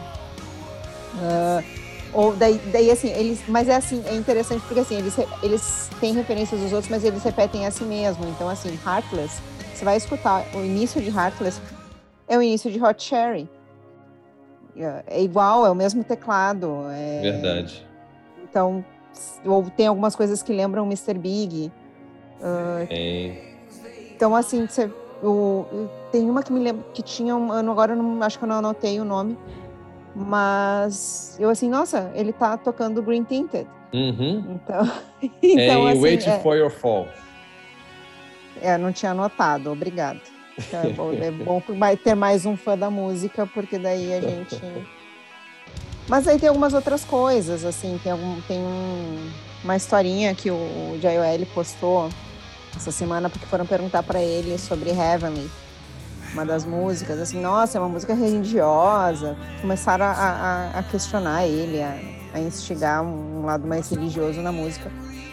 E ele foi responder que a, a, a música é sobre a sua religião, o que é importante para você, o que é o seu paraíso pessoal. Então, assim, é uh, um lugar que você costuma visitar todo ano, que você adora. Seu tempo sozinho, né, com você mesmo, é o seu tempo de qualidade com a sua família, é sair para pescar, é o que seja. Então é sobre os seus paraísos que são importantes para você. Apesar de ser uma banda que se copia, faz muito bem feitinho. Eu acho que faz um feijão com arroz bem feitinho. Não é uma banda que, ah, nossa, vem mais um álbum do Hardline, não vou ouvir porque é igual aos outros. Eu curto ouvir, mas eu tenho plena e total consciência que eu tenho viés para fazer esses comentários. É, então, e eu... tem uma música que eu achei muito legal que se chama 80s Moment, que eu fiquei curiosa. E daí eu fui olhar assim, por que, que essa música se chama 80s Moment? É uma música toda daquele, do, do lado mais sexy do hard rock dos anos 80. Então ele fala do batom vermelho, da mulher, que ela está marcada nele. Deu assim, deu, nossa, mas Hardline fazendo uma coisa dessa. Não é? Daí foi um lado mais engraçadinho, mais brincalhãozinho ali, eu acho no, no álbum. Eu acho bacana. Eu acho que o Hardline ele tem, ele tem nos seus três primeiros álbuns os seus grandes momentos, tá? O, o Double Eclipse é, é irado, é, é, é, o Double Eclipse é, é, é, muito bom, é muito foda aquele álbum. É, o 2 também, o Live in the End Open também é o. Acho que é o Live in the End Open, acho que é o nome dele, o terceiro álbum da banda. Também é um baita de um álbum. Daí pra frente ele dá uma caída. Não sei se é por falta de criatividade, não sei se é porque mexeu nos, nos, nos, nos membros da banda, enfim, não vou saber. Mas é, esse álbum ele, ele, dá uma resgatada. Só me incomoda um pouco essa linha de montagem da, da Frontier, não sei se é na produção, não sei se é no encaixe dos, dos instrumentos, né? não, sei, não sei exatamente. Obviamente, o, o, o dedo do Alessandro Del Vecchio, né? obviamente, faz, faz diferença ali. Mas eu curti o álbum, assim. Ele, obviamente, como eu falei, ele não está na, na, no nível dos principais álbuns do Hardline, ao contrário do que o, do que o Johnny diz, né, em entrevista ele da, do site Metal, é, Metal Planet Music, ele ele comenta que, óbvio, aí tem muito de promoção do álbum, né, que é um dos principais álbuns que, da banda, um dos que ele mais gosta, um dos preferidos dele, que é o álbum que não dá para parar de ouvir, que é um álbum para ouvir de cabo a rabo. Umas coisas que são muito importantes, assim, que é muito do DNA dele. Você não vai ver um álbum do Hardline, ou você não vai ouvir nenhum álbum do, do Johnny que não tenha muita energia ele é energia pra caramba, ele despeja muita energia no vocal dele e isso se traduz. Por isso que ele fecha, fecha tão bem com o álbum do Haxo Rudipel, né, do Diamonds Unlocked, porque é, o cara tá jogando energia na guitarra, nas batidas, e ele tá distribuindo essa energia no vocal dele. Isso é muito forte na, na, na interpretação dele. Mas eu vi ali muita. A, além de, de, de, ouvir essa pasteurização da, da Frontiers, eu escutei nesse álbum, diferente da maioria dos álbuns da Frontier, referências mais claras, até mais dedicadas a determinados artistas. Né? Você falou aí do Bon Jovi, no, né? no, numa, na referência ao We Were Born to Follow ali, é, o, o, o, a intro né, do, do, do, Waiting for Your Fall, que é uma intro semelhante a Green Tinted, Six Smile do Mr. Big. Então, quer dizer, você tem ali é, essas referências que dão, que saem um pouco daquela coisa pasteurizada, daquela coisa da dupla Soto Del Vecchio. Né? E, assim, da dupla Soto Del Vecchio e da, e da, e da, e da linha de produção original da, da Frontiers, que é aquele rock californiano que é réplica da réplica da réplica da réplica. É o que o hard rock seria se ele tivesse continuado nos anos 80 falando dele mesmo para ele mesmo. Isso é a Frontiers. Tiagão, Hardline, o que, que tu achou? Tu conhecia? Não, cara, mais uma. Vocês têm, o que vocês têm ajudado, eu quero ver, eu tô pensando, né? Quando no fim do ano, porque tem aquele lance lá, né, meu? O que o Spotify dá o que você mais ouviu, né? E o meu era sempre a mesma coisa: Bon Jovi, Pearl Jam, Chili Peppers, Foo Fighters.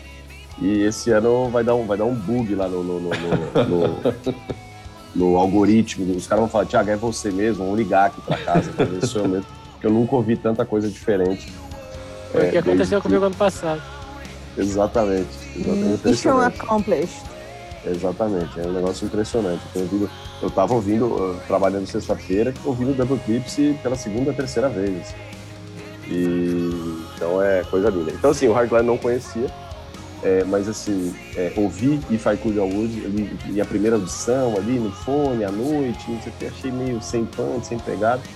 E depois, ouvindo de novo, eu falei, não, cara, ouvindo no carro, alto e tal. Não tem como um fã de Bon Jovi não curtir é, minimamente é, o Hardline. Assim, seria, aí seria uma... Tem muita coisa do hard rock que eu acho que o Bon Jovi é, é, sempre foi assim, diferente Uhum, principalmente concordo. depois tal, né? Eu acho que sempre foi, assim, tanto que eu sou muito fã de Bon Jovi, mas eu não, eu não sou um fãzão de hard rock, como vocês conhecem muito, muita banda tal. Eu acabei indo para um outro Bon Jovi, é, é, é, o que mais me liga ali ao, ao hard rock.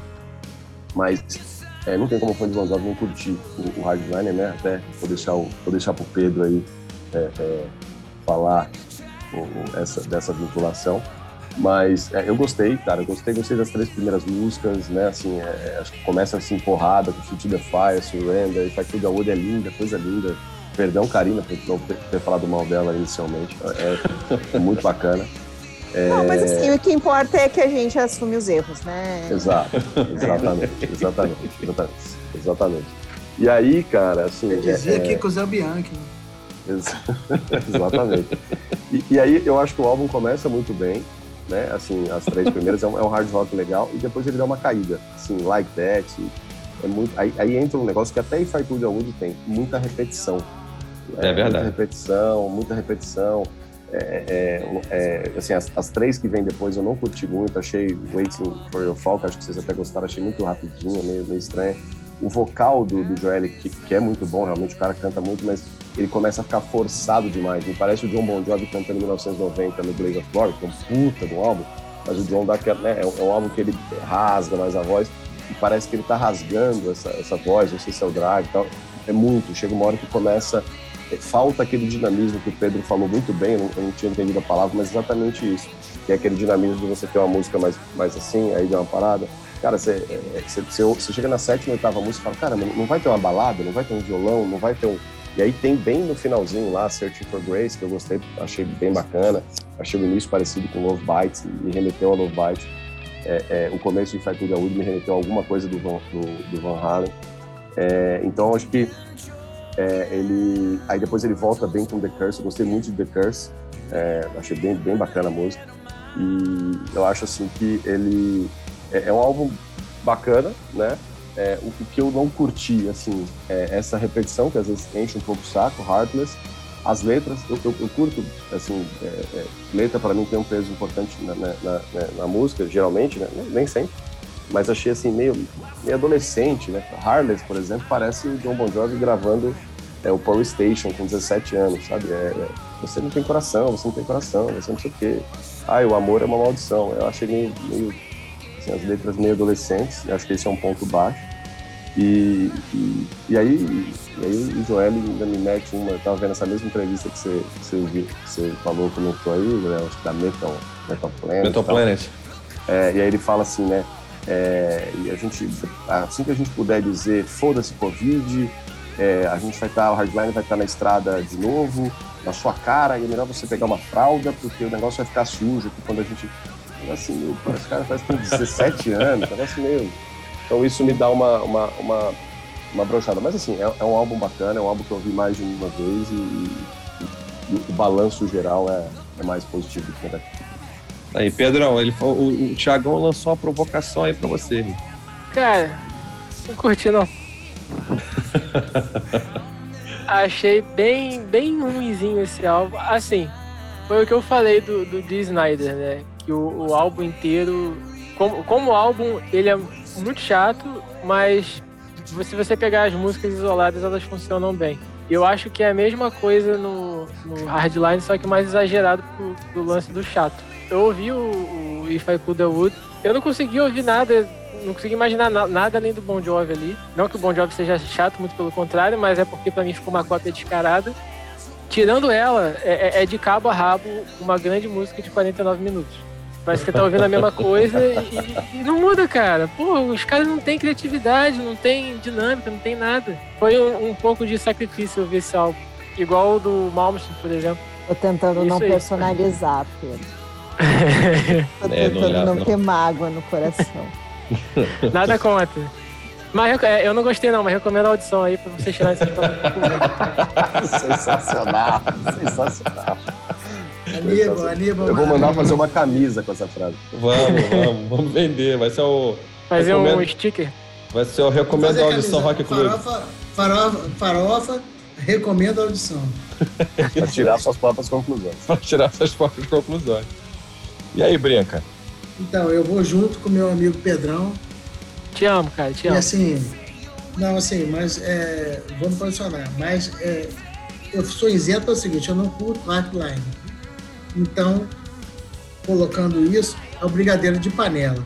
É bem feito, todo mundo gosta, é fácil de fazer, existe uma fórmula, é chocolate, né? e aí dá certo. Mas, cara, não tem nada, é mais do mesmo, não, não me acrescentou nada. Eu acho que é uma coisa assim que falta uma criatividade, falta uma, uma busca por outras coisas. Você pode, você tem muita referência no, no hard rock anos 80, 90 para você explorar. E se é o caso deles, se eles querem fazer uma nova explosão do hard rock nos anos 2021, eles podiam fazer, é, buscar essas referências, porque do jeito que está, está uma coisa muito pasteurizada, né? Está muito, tá muito padrão. Para mim, é igual o Pedro falou, é uma grande música de, de 50 minutos. Meu problema hoje, talvez, com o Hardline, é nem tanto com o Hardline, mas com, com o Johnny. Porque é, ele, ele entra muito numa turma, para mim hoje, que é, é, é, ele. E olha, eu vou falar de pessoas, de artistas que eu gosto musicalmente. Ele, o Jeff Scott Soto, o Jim Castro Novo, o próprio Delvec e tal, que, que hoje eles meio que representam essa linha de composição da, da Frontiers, que você, cara, você olha para todas essas coisas, caralho, isso aqui eu já ouvi o Soto fazendo não sei quantas vezes, isso aqui eu já vi o Delvec fazendo não sei quantas vezes, isso aqui eu já vi o Castro Novo fazendo tantas vezes é, é uma repetição, é uma linha de montagem. Isso vai desgastando é, um, gênero todo. E todas as E a impressão que dá, isso fazendo referência aqui aos anos 80, que o Léo, é, o Léo vai entender muito bem, o, o Del Vecchio e o, e o Soto da Frontiers, eles são o Sullivan e o Massada no, no, na música brasileira dos anos 80 e 90. Sensacional. Sabe? São os caras que metem o dedo em tudo. Se não tem o dedo ali, não, não sai, sabe? A sensação que dá é essa. E, e é, é, isso, isso você vai pegando a forma. O, o, o, o como eu falei, eu tô agora. O Jim Castro Novo é um cara que eu gosto pra caralho. Mas todas as músicas dele são exatamente a mesma forma. Entra a primeira parte, entra o bridge, entra a segunda parte. Né? Você sabe exatamente o que vai acontecer. Isso, isso vai cansando. Carinão, para finalizar aqui o bate-papo sobre o and Soul, diz para mim aí a principal virtude e o principal defeito do and Soul para você. Surpreendentemente, a origem dos dois é a mesma. Explico. Por favor. Uh, o Hard, como, eu comentei, o Hard, ele, ele é uma cópia dele mesmo. Você não precisa se, se, criar expectativas, porque você sabe como é que vai vir o próximo álbum do Hardline. Então, isso pode ser que seja um ponto negativo, ou apenas um ponto para não ser, ah, né, que nem a gente esperando algo no Bon Jovi, né, que assim, nossa, o que será que ele vai inventar agora? Não, o Hardline você sabe o que, que vai vir, né, então vamos dizer que isso seja um ponto negativo, porque a gente fala muito disso, né, dessa repetição, desse template, dessa, dessa forminha, principalmente Frontiers. E eu acho que no isso aí tem, uma coisa, tem uma coisa importante disso que você está falando, desculpa até para te cortar, mas eu acho que à medida que você vai se repetindo, você vai perdendo um pouco da alma, né? Você vai sentindo essa. Mas vai lá, Então, quando, então, puxando a questão da, da virtude, eu não. Que todo mundo toma vinho, mas tem um. Quando você vai conversar com um enólogo, um enólogo não, um enófilo. O enólogo ele vai te dar todas as características técnicas. O enófilo não. O enófilo é o cara que curte, conhece as características técnicas, mas que é o amigo do vinho. Que que ele, ele tem uma das coisas que ele pode dizer sobre um vinho que é um, o vinho é honesto. Ou seja, o vinho ele não está, ele não está fazendo, ele não tem nada do que ele não se propõe ali. Então, um vinho de 30 reais é um vinho de 30 reais. Ele não está se propondo a ser o vinho de 60, de 90, de 100 reais. O Hardline nunca falou que ia ser algo diferente daquilo. Diferente de outras bandas. Diferente. E vamos, vamos, vamos usar exemplos né, que de conhecidos nossos. O, o Bon Jovi, ele se propõe a ser outras coisas. e daí, ah, é, daí vamos dizer assim, ah, não é honesto. É que assim, às vezes você espera uma coisa que não vem. O Hardline, ele tá ali, ele não tá se propondo a ser outra coisa. É isso mesmo, ele não tá chegando, ele não tá dizendo, nossa, a gente vai fazer. Ou, por exemplo, como o, o Brinca tava falando assim, ah, se eles quiserem retomar, ou quiserem ser uma puta banda de hard rock. Não, cara. Eles estão aí desde sempre, vou dizer. Eles são lembrados sempre por isso. Né? A gente lembra, às vezes, muito mais de Hardline e fala muito mais da. Depende da, da qualidade e, e, e, um pouco independente de gosto aqui, né? Uh, cara, eles estão ali consistentes, mantendo a estrada, e estão fazendo, estão fazendo um negócio bacaninha, de forma honesta. Então, assim, é o vinho de 30 reais honesto, que é o vinho de 30 reais. Eu acho que, por isso que eu acho que a, a origem é a mesma, entendeu? Do defeito e da virtude. Ali, ó, vinho, que nem o vinho de 30 reais que o Thiago tá tomando. Eu tô, eu tô impressionado como Karina tá cada vez mais ficando mais igual brinca. E eu quero fazer um, um agradecimento, porque exatamente isso que ela falou, eu concordo. A gente acha que o hardline quer ser, no meu caso, quer ser algo mais. Então a gente fica esperando algo mais. E eles estão se propondo a fazer o melhor que podem e fazem. E a gente fica nessa babaquice minha, no caso, desculpe, boa noite, de, de, querer dizer que, ah, por que não ser? Mas não foda, não quero, bicho. Eu quero ser hardline. Então, parabéns, cara. Exatamente isso. Muito bem. Muito obrigado. Não acho que seja um álbum nota 2. Né? Já vou até colocar aqui, eu acho a, a minha nota pro, pro Heart, Mind and Soul é, é, é um 3. Eu vou dar um 3 para o Heart, Mind and Soul. Muito mais em respeito ao legado né, do, do Hardline, das, das coisas que já fizeram antes. E, e, por uma ou outra referência a, a, Bon Jovi, a Mr. Big, né? A energia, eu acho, eu gosto muito da energia do Johnny. Então, assim, eu não vou dar um 2,5 na média, vou dar um 3 ali para um pouquinho acima. Para mim não é um álbum de uma música de 50 minutos. Eu consigo eu, eu consigo quebrar mas não é, não é o prime deles, muito longe disso. Pedrão, sua nota pro Rash Maria Soul do, do Hardline? 1.8.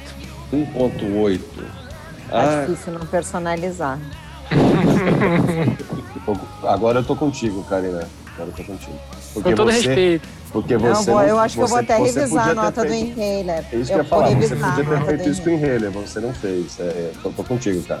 Exatamente. Eu, eu, acho que isso tem que ser levado em consideração. Karina, eu vou te dar a oportunidade de subir essa nota aí. Qual a sua nota pro Heart Mind Soul? 13,99. 3,99. Só para não, só pra não, dizer, não dizerem que eu dei 4 porque eu sou fã. É, tá. lojas americanas? É isso que eu 99, falando, é, é, 99. 99. É só pra, dizer que não é, pra não dizer que é 4, entendeu? Entendi. Tiagão, Cara, eu, eu, eu subi a minha nota do, do Snyder, então também vou subir. A minha nota original era um 2.9, principalmente por causa das letras, das repetições. Mas eu acho que eu tava, de novo, tava dando uma Hannibalzada. Então eu vou, como eu dei, como eu dei 3,10 pro D. Snyder, eu vou dar um 3,20 pro, pro Hardline. Muito bem. Brinca, sua nota pro Hardline. Boa noite. Boa noite. Fala, Brinca. Então, por tudo que eu disse, por tudo que eu ouvi e aprendi com vocês, eu vou dar um 1.8. Uma casa desse mal só são... tá evoluindo. Pela saco. Eu quero pedir é muito revisão. Saco, quero entrar saco. com recurso para rever a minha nota do enredo. Eu quero, eu quero, aqui, eu quero ó, essa nota impressa. Eu quero essa aqui, nota ó. impressa. Eu quero impresso. Quero auditoria. A média final do Rash Soul ficou em 2,75. Roda a vinheta pro próximo álbum. O último álbum da noite é Hail Setting, do DJs. Depois do Harry Potter sem Harry Potter, o Foo Fighters, que não é o Foo Fighters. Então, é, digamos, um alter ego disco revival do Foo Fighters. Em uma saudação ao cetim setentista, como já diz o nome, o álbum lançado em vinil no mercado americano tem 10 faixas, sendo o lado A composto de quatro covers do Bee Gees, incluindo You Should Be Dancing, e de Andy Gibbs, que que é um dos irmãos do, do, do, do Bee Gees, é, em que eles trazem a música Shadow Dancing.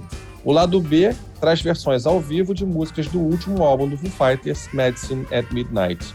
E para falar de Foo Fighters, aquela banda que a gente tem que dar um real a cada vez que a gente fala da banda, eu não posso chamar uma outra pessoa que não, Pedro Develi. Pedrão, sua impressão sobre o Hail Setting do DJs? Pô, mas antes de mais nada, é DJs e Foo Fighters, né? O próprio nome do, do álbum já traz isso. É, cara, vamos lá me amarrei. Assim, eu, eu achei a, a, homenagem que eles fizeram muito boa. Achei o tom que eles, que eles, que eles deram pra música muito bom. Bem, bem puxado pro original, mas você vê ali que no fundo tem a pegada do, do Dave Grohl, tem ali no. Tem Shadow Dancing, tem o, o, o, Taylor Hawkins cantando. Ele ultimamente tem cantado tipo uma música por álbum, mais ou menos. É, todos eles embarcaram bem na proposta do som. A, a banda botou aquelas três meninas de fundo para fazer aqueles backing vocals que ficou animal.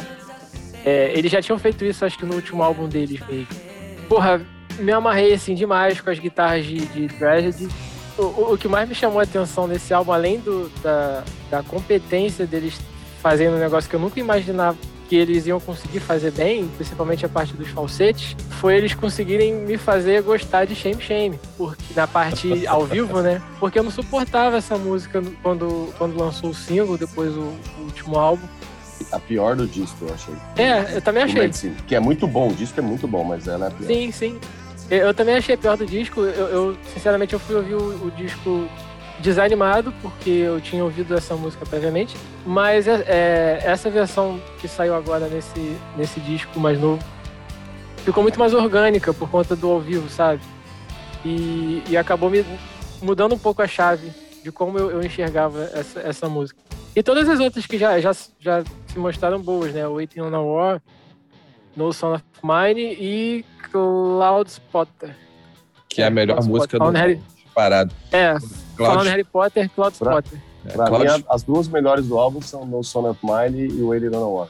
Embora Cloud Spotter seja muito boa também. Porra, eu acho Cloud Spotter uma das principais músicas do ano. Eu acho aquela música muito foda, muito foda. Mas vai lá, desculpa. Agora, cara, é uma puta homenagem a isso aí. Não tem mais o que falar, não tem nem o que reclamar desse álbum. Tiagão, senta o pau. Eu sei que tu tá aí suas críticas a fazer. Cara, primeiro eu vou falar rapidamente, assim, ó. Se, a gente falou muito de. É engraçado, assim, é muito bacana a, a construção, pelo menos na minha cabeça aqui do episódio, porque foi legal que é, Léo, principalmente Léo e Karina, trouxeram muitas vezes o lado pessoal, o histórico com a banda, tanto para elogiar quanto para criticar, né? Por exemplo, o Léo falou, pô, o de Snyder foi meio ali chatão com o cara, pô, o cara tinha que fazer um hard rock, porque eu tenho a lembrança dele de lá a Karina, né, falando, por exemplo, do Hardline. E o Foo Fighters, cara, é uma banda que tá no meu top 5 de bandas da vida. Então, assim, eu gosto de Foo Fighters pra caralho. Sempre gostei, gostei muito, gosto demais de Foo Fighters. Cara, eu, assim, eu não gosto de Bee Então, assim, eu não gosto. Eu, eu, eu, não, eu não discuto a, a, a questão é, da importância deles pra música, o movimento disso. Meu pai adora. Eu, eu, eu tava criticando aqui, meu pai tava... É, você não sabe, o John Morgan até hoje, porque eu teve lá o Bee pra começar, não sei o que, não sei o que e tal. É, mas assim, é uma coisa que eu não gosto, né? Assim, daquele falsete, daquele jeito de cantar. Me lembra KLB, cara. KLB que tentou imitar o que, que é uma bota. Ah, como eu quero te amar. É uma, enfim. Porra, então, assim, o maluco tem problema de asma, pô. É, eu não gosto, eu não gosto de Bee assim, de, de, de, verdade, é uma coisa que eu, não me soa bem. E aí, e cara, o, o, aí voltando até um pouco do que eu falei, né, que até o Brinca depois falou assim, pô, será que eu tô sendo chato com o Disney? Ele pode fazer o que ele quiser, em cima da provocação que, que, que o Léo trouxe.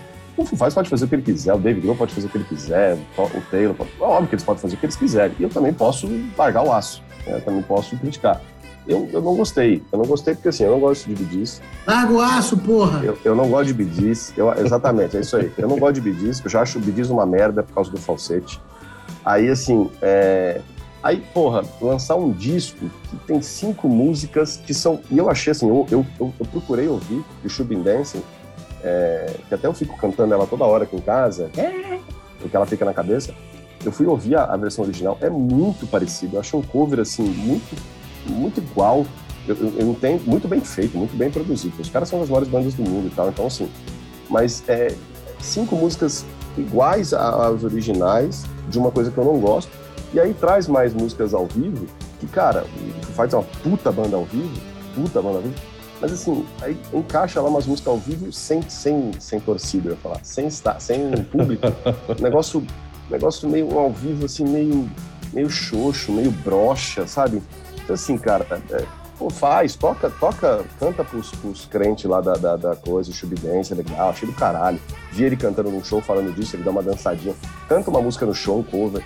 Agora, pra lançar um álbum, eu achei uma bosta. Que isso. Brinca. Tu achou uma bosta, Bruno? O Bruno Pano ficaria orgulhoso de Thiago. Pois Olha é. Só. Thiago, Ficaria. verdade, eu, fui, eu, eu, eu tive respeito, meu momento Bruno Pano. Respeito Beijo, pra Bruno. cacete tudo que você falou. Respeito muito o que você falou. E, mas eu, eu, eu vou começar com a palavra respeito. Respeito, mas. Pontinho, pontinho. Porque, para mim, foi o. Parece a minha mulher. Dave Grohl teve respeito quando ele fez esses covers. Ele tá nessa onda de Motown, de, de, a mesma timbragem, o Pedrão pode falar. Guitarra timbrado, baixo timbrado, baixo, bateria. Maravilhoso. Ele, eu achei que, assim, ele não quis inventar, ele tocou aquelas versões que como se fosse hoje. E, e, e assim, a parte do ao vivo, concordo com, com o Thiago. Podia ter sido mais punch, mais coisa. Mas eu analiso o seguinte, é, o álbum para mim, a ideia é o BJs. Então eles conseguiram atingir o que eu me, me surpreenderam assim. É, é, o lance do respeito, da timbragem, da, da voz, da coisa assim. Eu gosto muito de Bee né? Aí eu entendo você falar, o Thiago ah, não gosta, ok. Mas eu gosto. Então, é aquela, quem gosta se amarrou. Quem não gosta, criticou. E, mas a, a, arte é isso. Você olha para um quadro do Picasso e fala, que merda, botou um peru. Eu falei, porra, adoro peru. Tá? Ai, que delícia! Cada um no seu métier, né? Quadrado. Mas é, é, é aquilo. Então, eu adorei o que eles fizeram. É, é, é, respeito pelo, pelo timbre, pelo uau, pelo pedal, pelo som de guitarra. E agora, concordo com você na, na segunda parte, de podia ter mais punk, podia ter mais. Então, é isso. Assim, eu, eu me surpreendi pela parte do vídeo, achei que gostei pra caramba. E é nessa, nessa base que, me, que eu analisei. Eu acho que, assim, é, é um álbum eu acho que ele tem muito a cara do, da banda, sabe? Tipo, pra quem leva o Foo Fighters muito a sério, a gente tem que lembrar que não é uma banda que se leva muito a sério. Se a gente for parar e olhar lá pra trás, assim, vamos lá. Clipes, Exatamente. Cara, Exatamente. Big Me, pra mim, pra mim, Big Me é a assinatura embaixo de que eles não se levam a sério. Eu acho pois é. a, a pior música deles. No entanto, assim, é uma das músicas de mais sucesso, entendeu? E, mas eu acho que é uma, uma música brincalhona, entendeu? Então, uma banda que, pô, que é satírica, é uma banda que é, que é zoeira, é uma banda que faz experimentações. Se vocês forem são olhar. 25 anos atrás, né, Léo? Só pra, né? Assim, são mas então, anos atrás, né? mas eu acho que assim, que, que teve esse trecho, esse período ali, logo depois, né, do. do, do qual, como é que é o nome do álbum que vem logo depois do Color Shape, que tem Learn to There is nothing left to lose. There is nothing left to lose. Depois desse álbum, eles passaram um tempo meio que se levando a sério. Não estou dizendo que está errado, eu estou falando que, que, que foram para uma outra linha, eles pararam de zoar. E... Agora, quando a gente olha as fotos de divulgação do DJs, são eles zoando de novo, sacou? Eles com, com, com calça boca de sino, com camisa de, de Agostinho Carrara. Me remeteu àqueles clipes lá de, de é, daquele do to Fly. Exatamente. E às vezes. Mas aí... se você parar pra, se você parar pra ver, eles, eles não pararam, acho que eles só diminuíram a dose. Por é. exemplo, você pega o clipe de, de Walk. O Walk é, é, é, o David Grohl se fudendo o clipe inteiro, mas se fudendo na zoeira. Né? Dia de Fúria é, lá, né? É. O, aquele clipe do. de. White Limo? White Limo, isso. White isso. Limo. Pô, eles, eles andam numa limusine branca que quem, quem pilota é o, é o, é o, o Leme do Motorhead. É. Eles têm, eles têm essa. mais velho, mas mantiveram, né? É, no, acho que de Run também tem eles velhos tocando aí no asilo, aí as, a plateia toda velha, as velhinhas mostrando peito. Tem umas cenas engraçadas também. Eu acho o seguinte, eu acho que, que, que, que, é, um, que é um resgate, sabe? Dessa, dessa veia mais satírica, dessa veia mais zoeira, é, da brincadeira, da experimentação. Acho que eles fizeram uma experimentação ali e foi uma experimentação, sei lá, válida. Eu, eu a parte de qualquer coisa, de ah, né, eu entendo a sua sensação em relação ao a disco, né? Mas eu acho que é isso, acho que vale essa, essa experimentação, essa, essa tentativa. E voltando, a gente, a gente falou lá atrás, nos outros álbuns, sobre essa tendência de lançar álbuns covers, né? Nesse período de pandemia. Tá certo que eles lançaram um álbum agora, esse ano, né? No início, em janeiro, eles lançaram Medicine at Midnight. E essa foi uma forma deles brincarem, de, de repente eles se manterem né, fazendo alguma coisa, chamando a atenção, numa época que eles não estão podendo fazer show. Na minha visão, eu acho o seguinte, eu, eu, eu gostei, eu acho que é, até por eles chamarem, gostei inclusive deles chamarem de DJs, de não chamarem de Foo Fighters, embora tenha ali a referência, porque eu acho que respeita a trajetória da marca Foo Fighters e cria ali uma proteção contra um desvio, né? Eles estabeleceram, isso aqui é DJs. Eu vou chamar isso aqui de DJs para dar essa, essa mudada, essa guinada tudo mais, embora, obviamente, as pessoas que estejam lá representam o Foo Fighters eu acho que, que funciona bem assim essa, essa, essa, esse respiro que eles dão, né? É, é, para uma outra, para uma outra, um outro caminho para a obra dele. Eu acho que é o único ponto que eu vejo e que me dá um senão é, que poderia ser um pouco diferente é exatamente o álbum ser dividido em duas partes e a primeira parte você ter covers dos anos é, do, da, era disco do Gees e você ter uma segunda fase feita de músicas ao vivo é, do Foo Fighters do Medicine at Midnight. Em então, estúdio. A, em estúdio. Então, o que, o, que, o que parece que, na verdade, esse é mais um, um rescaldo para manter o Medicine at Midnight sendo falado do que propriamente um, um, um, álbum que responda por si só. Eu, assim, para eu é, é dar a, muita moral para esse álbum, acho que essa segunda fase funcionaria muito se, por exemplo, eles tivessem pego toda essa linha de, de, de trabalho que eles estão querendo remeter a disco e fizessem mais umas cinco músicas deles, composição deles, orientados à era disco. Sabe? Tipo, não, não fazer cover do Gees, fazer, pegar as influências do Gees e criarem música deles e gravar. Aí esse álbum ia ser foda, aí eu ia, porra, a, a, ia glorificar de pé. Nesse ponto aí eu acho que deu uma derrapadinha. Vai, Karina, Então, eu não, eu não, eu não pesquisei, então, assim, a, a diretora de conteúdo falhou. Eu não, eu não pesquisei por que, que eles fizeram isso. Eu, eu pesquisei. Por que, que eles botaram as versões, versões ao vivo? Ah, não, versão ao vivo não. Desculpa. É, não, quero. Eu, eu, não entendi, eu não entendi, porque assim, se fosse numa época que você tinha que vender vinil lá do A e lá do B. Mas eles venderam, tá? Eles venderam, nos Estados Unidos vendeu. É, talvez meio, seja meio por isso, assim, pra, né? Não, mas assim, não. Confesso que não é o que me incomoda. E daí, antes de falar do cover, eu quero comentar uma coisa. Já que tem No Son of Mine. Cara, que Motorhead gostosinho. É muito Motorhead. A guitarrinha, você, você fica pensando assim: vem, Leme, baixa. Agora vai aparecer o Leme, vai vir do, do inferno dos metaleiros e vai, vai aparecer ali. Dito isso, Vamos falar do, da parte polêmica do, do álbum. Quando eu ouvi falar que o Fighters ia fazer covers de disco, do Gees e tal, eu pensei, hum, vai ser uma zoação no estilo Never Gonna Give You Up, do Rick Astley. Isso. Eu tava esperando assim, então assim, aquela vai ser zoação mesmo, ah, não...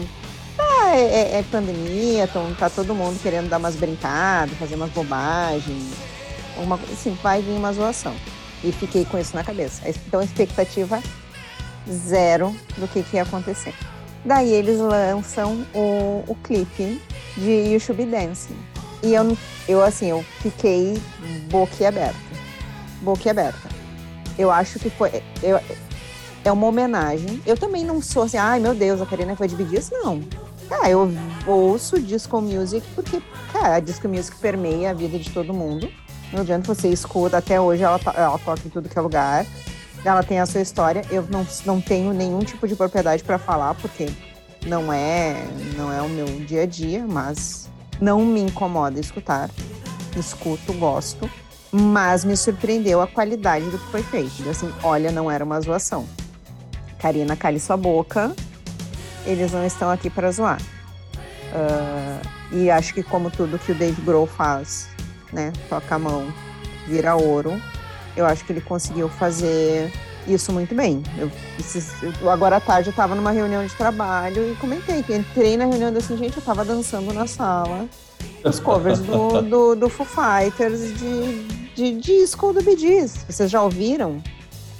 Não, não, a gente não ouviu, não sei o quê. Porque é isso que dá vontade de fazer.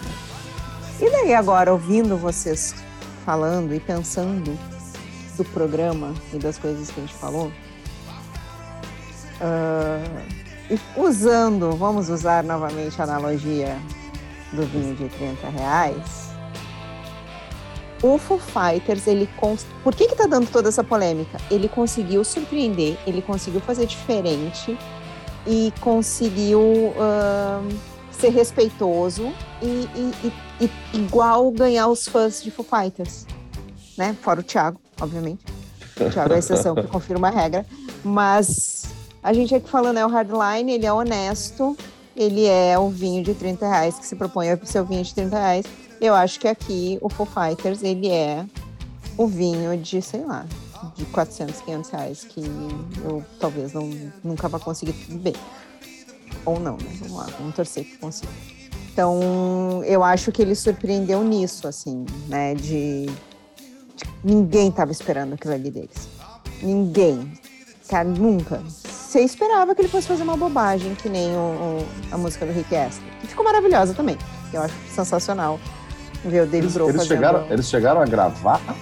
Eu, eu acho que não, eles só fizeram ao vivo, inclusive ah, chamaram o Rick Astley para alguns shows ah, e tal. Tá. Mas eu acho que, que é isso, acho que a minha impressão é essa, que o mérito tá todo nessa surpresa, por ser um tipo de música que a gente não esperava, por ter sido muito bem feito, uma qualidade absurda, mas também não entendi muito bem ali por que tem os, aquelas versões ao vivo. Só, só acrescentando o que a Karina falou, é, parece até esse tipo de disco que o Kiss fazia nos anos 80. Eles lançavam coisas maravilhosas e, e no segundo lá, no LP, no caso, que eu comprava, eu sou dessa época, o segundo, o lado B tinha coisas que não tinham nada a ver. Mas o, ele não precisava ter feito essas coisas ao vivo, podiam ter continuado a gravar coisas dos anos do Bee Gees, Podia ter feito um disco inteiro. Concordo com isso. É, eu acho que, assim, no final, você tem ali é uma banda que gosta muito de experimentar. Essa própria questão do, do Rick Astley, né, do Never Gonna Give Up, mostra um pouco isso. E eles experimentaram, cara, a gente tá tão acostumado aí no show do Foo Fighters, né, eu já fui a algum, e ouvir as, as, a, a, a, voz dele cheia de drive, sabe? Dele, dele largando o drive né, das músicas, mais agressivo pra caramba. Porra, quando o cara canta 100% no falsete, é até engraçado de ver, sabe? É... Então, assim, eu acho que é, é, é, é, tem esse toque de humor, tem esse toque de, de, experimentação que eu acho que tem muito a ver com o DNA da banda. Então, eu não... Assim, óbvio, pra mim não é a nota máxima, mas eu, eu, eu, eu curti a experiência, acho que vale. A experiência é é, hoje em dia, como se podia ter tudo que o David Grohl toca é, é vira, vira ouro, né? Desde a cagada que ele deu lá, dali pra frente, o que ele faz é, é, é ouro. Você viu o cara cagado, você, você, você esperou o cara cagado. É, pois é. Então você tem como. É isso. Temos aí um, um grau de relacionamento diferente. Vamos para a nota? Vamos começar por quem vai, quem vai baixar a média. Tiagão, sua nota aí pro Rail Setting do. Cara, Assim, como, como tem como tem Dave Grohl e Taylor Hawks, que são das a dupla que eu fofinhos que eu amo que acrescentar e tomar uma. E aliás é, é, é, diferente, né? Uma dupla de vocalista e baterista não é comum, pelo menos para mim geralmente é, o vocalista e o guitarrista. É, acho a relação deles do caralho. Como tem Dave Grohl, Taylor Hawks como tem No Son of Mine e como tem Waiting on a War, eu vou dar, só por conta disso tudo, eu vou dar 1.9. 1.9. Carinão deve estar ali subindo no sofá. Que coisa terrível. 1.9. É legítimo. Vai, Karina, levanta essa média aí. Então, eu vou fazer assim, eu vou, eu, eu vou dar uma nota maior para puxar a média para cima, propositalmente. Estou aqui declarando que eu vou fazer isso. e em protesto. É guerra. é guerra. Em protesto às outras cara, notas. Sacanagem. Porque eu fui Bonita. benevolente no Inhaler e depois só tomei paulada. Então agora eu vou me vingar de tudo isso e eu vou dar 4,99. Eita, rapaz! Eu vou, falou, gente, um abraço. Sempre de bom aí pra vocês. Você vê que e a nota... nota... linda, tá vendo, Leopinho? Notas lindas, tá vendo? Você vê que a nota é uma vingança mesmo, porque ela, ela, ela jogou lá no alto. Não, ela tá dizendo... É, é, eu vou salvar, eu vou não, salvar. 4,99 tinha que ser auditado. 4,99 ela tinha que fazer uma dissertação por que que é e ser auditado, impresso. Ela tem que fazer nota então, impressa. Então vamos fazer a mesma coisa pro Hardline. Nota auditável tem que ser impressa Exato. Gente, gente, se chorar pior, cara. Não, mas 4,99 não, Pedro, pelo amor de Deus. 4,99 é o álbum preferido da vida dela. Ela tem 0,0. É isso que eu falar. É melhor que New Jersey, que qualquer coisa que ela já ouviu. Mas não, não estamos falando de New Jersey. 0,1 para poder estar tá, tá melhor, mas tudo bem, é legítimo. As pessoas têm o direito de ser contraditórias, eventualmente. Pedro Develi, Afro. Olha, eu cheguei a pensar em 4.9. Mas, como Tomou? tem. Mas, como tem a parte, como vocês falaram, vocês bem falaram, tem a parte cover que é ligeiramente desnecessária ali. Eu acho que, que, que eu acho realmente que tinha que ter mais músicas é, a, parte, a parte ao vivo, né, Pedro? Então, que é desnecessária, desculpa. Perdão, perdão, perdão. A parte ao vivo. É a cover deles mesmo. A parte isso, ao vivo de, deles tocando o, lado B do, do disco. É, tirando o Shame Shame, que, que, realmente me fez gostar dessa música, é, eu acho que a, a, nota caiu um pouquinho, aí vai pra 4.8. Cara, vocês são muito lambe-saco do David Grohl, cara. Ah, demais, cara. Puta que pariu. Não, não há isenção. E você é um cheira bosta dele, pô. Não, eu não sou cheira bosta porque eu deixei ele lá cagando, eu saí. Eu não fiquei lá achando, cara, olha, que cheiro, que cheiro disco. Não, eu saí de lá. Bruno, por favor, de mantenha essa parte. Larguei o cara lá, porra. Eu respeitei a privacidade. Falei, pô, o maluco tá largado, tá trancado lá, deixa o cara, pô. Vai lá. Tá bom, mas é, é 4.7. Com muito amor no coração. 4.7.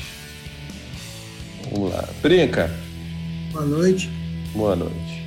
Sendo coerente com tudo que foi ouvido, que foi absorvido, que foi ensinado, eu vou dizer um 3,79. O que os caras ousaram, o que os caras criaram em cima do que já existe. Mas na parte ao vivo deixaram um pouquinho a desejar. Né? Já foi dito. Então. Muito, muito mais honesto. Que, muito mais honesto que uns e outros aí, umas e outras aí. Isso daí, esse voto tem que ser auditado. Adoro uns e outros, adoro uns e outros. Esse Cartas missionárias. Amo. Essa galera que escuta em Heiler, hein? Mas vamos Isso lá, 3,75. Vamos lá. 3,75. O meu voto, a minha nota é 3,5. Porque é legal, mas eu prefiro o Foo Fighters raiz como todos nós aqui acostumamos a. Alô, alô, Dave Grohl, patrocina nós. É isso aí, patrocina nós aí, patrocina nós. Terminou com a média 3,76. Pois é, foi aí o nó. Vamos agora, a gente já pode olhar aqui. Ele só foi o melhor de hoje por causa de uma impostora aí, senão ele ficaria abaixo do enredo. Mas tudo bem. É isso aí. Então, hoje, as nossas médias para os álbuns foram as seguintes. Em quarto lugar, Heart, Mind and Soul do Hardline, com 2,75 de média. Em terceiro lugar, The Snyder, Live Scar, com Pi, 3,14. em, ter, em segundo lugar, na vice-liderança, Inhaler e Don't Always Be Like This, com 3,75. E o grande campeão da noite, Bee Gees, Hail Satin, com 3,76, 0,01 a mais. Então, tá bom para vocês? Apesar do, do, do, do, da, né, do choro aí do nosso amigo Thiago em relação às notas infladas. Excelente. Do Bee Excelente. Muito bem. Mas tá valendo, cara. Tem David Grohl, David Grohl é nosso uma nota vingativa. Olha essa mulher, essa mulher, olha. Essa próxima, próxima vez ela vota primeiro. Eu vou deixar Exato. ela votar todos primeiro para não fazer um desvio padrão desse Bora pra faixa bônus, rapaziada.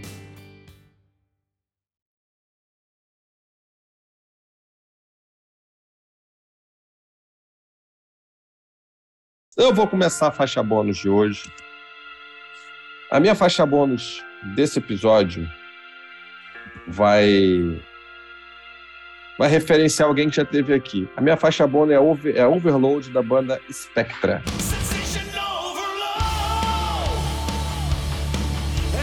Do nosso amigo BJ Falador, fala pra caralho mesmo.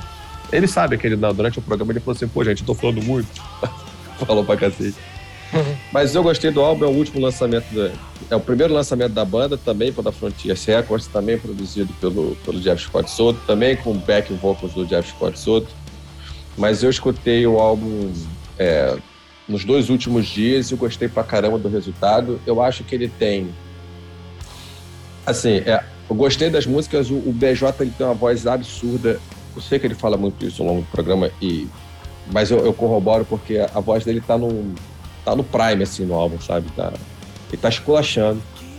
É, eu o único, assim, dois pontos só que eu acho que, que talvez ali. É, não chega a me incomodar, mas talvez eu tivesse sido um pouco diferente. É, talvez ele tenha um pouco o pé um pouco forte demais nos anos 80, então os, os coros, os, não, os, os coros muito oitentistas. E eu acho que o o backing vocal do Soto poderia ter ficado um pouco menos evidente. Né? Eu acho que pesa um pouco além da conta. Né? Eu, eu, eu gostaria que fosse um, um, álbum muito, muito mais da banda e, e, sem essa interferência tão pesada do Jeff. Mas até porque você vai puxar muito pro lado dele, né? Você vai lembrar de outras coisas que o Jeff já fez. Mas mesmo assim eu acho algo muito bem feito. Eu acho o, o, o vocal dele é muito bom, os instrumentos. É foda, ele canta pra caralho. Os instrumentistas são muito bons, a gente tá falando aí do Léo Mancini, que é um baita do guitarrista, a gente tá falando do Cominato, que é um baita de um baterista.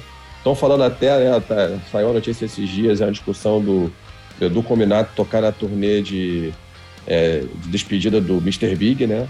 Ao lado do Eric Martin, do Paul Gilbert tudo mais, do Billy Sheehan. Então, quer dizer, a gente está falando de músicos muitíssimo competentes, o álbum é muito legal, muito bem produzido, é, vale a pena ouvir. Overload do Spectra. Tiagão, sua faixa bônus. Bom, a minha faixa bônus, é, como eu já falei aqui, né, quando eu falei, lembrando o Foo Fighters que eu quero, né? Afinal, esse é o Brasil que eu quero, o Foo Fighters que eu quero, é, é o Foo Fighters daquele show de, de Wembley, que é uma coisa linda. Então, mantendo essa pegada de show em Londres, que tem uma atmosfera diferente, eu vou, a minha faixa bônus é o Corey Taylor, Live in London.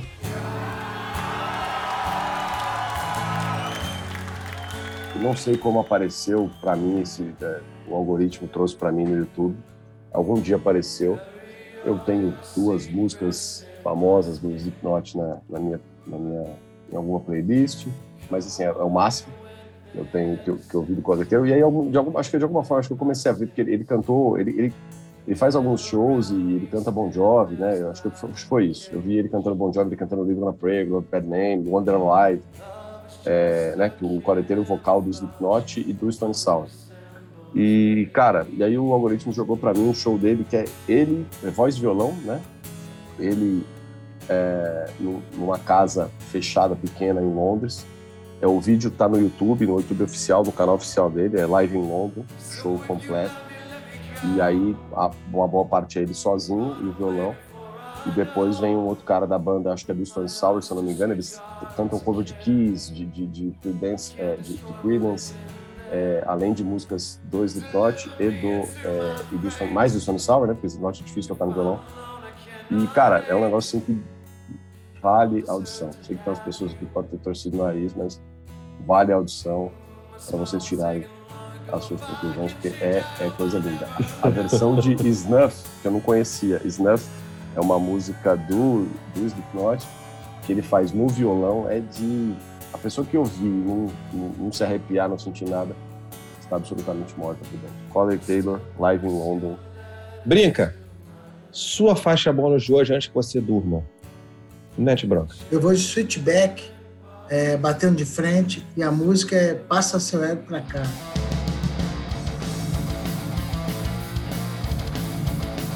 banda que eu fiz parte fundador e a gente está no segundo EP, eles estão no mais, que eu sei da banda. Essa música fala muito do, do que hoje a gente está vivendo, né, cara? Quando a gente entra na internet, ou quando a gente é, quando sai na rua, a gente só pensa na gente, a gente só pensa no que eu vou conseguir, que eu vou resolver, e não pensa no outro, não pensa no coletivo, na, na vacina quando você escolhe, e, não pode ter isso aí. E a, a, letra da música fala disso, de você não ter que pensar no coletivo e não no individual. E isso que eles, eles mostram nesse som, nessa pegada. Feedback, bate, é, passa esse ano para cá, no EP Batendo de Frente. Muito bem. Pedro Develi, sua faixa bônus de hoje. Vamos lá. Minha faixa bônus, eu vou hoje fugir um pouco do rock. Eu tava lembrando esses dias. No final do ano passado, eu fiz um, uma espécie de amigo oculto com os colegas. Amigo de, de época de colégio e tal. E um colega que eu tirei é um amigão meu, Daniel, ele foi até meu, meu padrinho e foi quem fez a cerimônia do meu casamento. E eu dei para ele um disco que eu tava ouvindo muito na época, que é o Boa Sorte, do Tiago Oliveira.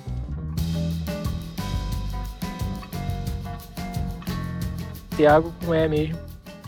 O, o, o, Thiago é. Ele é vocalista da Magloire. Né, ele lançou esse disco muito. Muito no sentido de dessa nova MPB que tá rolando aí. E ele é muito inspirado no, no Belchior, por exemplo, que também é um grande músico.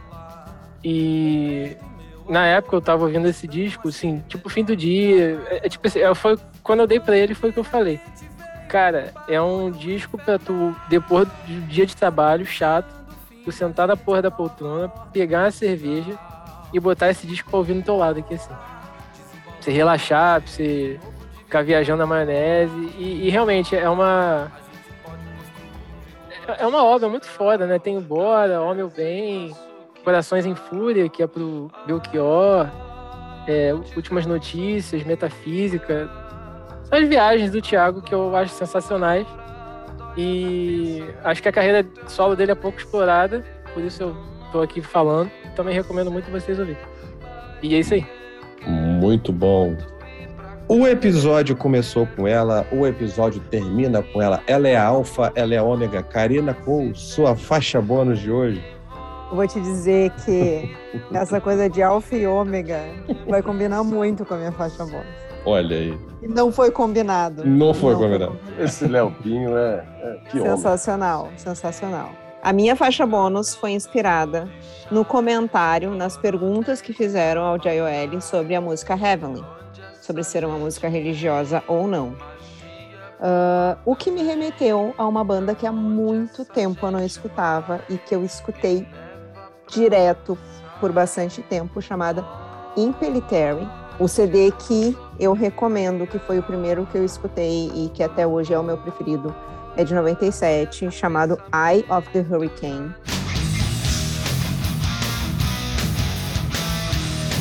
que existe a polêmica. Afinal, é uma banda de rock cristão ou não é? Eles têm trocentos CDs já, tem muito CD, desde lá da, do início da década de 90 também. Acho que até finalzinho da década de 80. Já perguntaram muitas vezes pro, pro Chris Imperitere, afinal é uma banda cristã, não é uma banda cristã. Ele sempre diz assim que quando né, as quando você se declara uma banda cristã, parece que você tem que estar tá lá defendendo uma bandeira cristã e tal. E ele diz que não, que ele é um cristão friendly, vamos dizer assim. Ele é cristão, ele falou que ele gosta de ler a Bíblia e que aquilo se acaba se refletindo em algumas coisas da música dele. Mas quem escutar não vai. Gente, não, não tem nada de anjos, trombetas, essas coisas. É o hard heavy. Uhum. É, é, é, um, é um hard muito bem trabalhado. Muito legal. Talvez, assim, uh, alguns estranhem a voz mais estridente do Robbie Rock. É uma, é uma voz mais uh, aguda.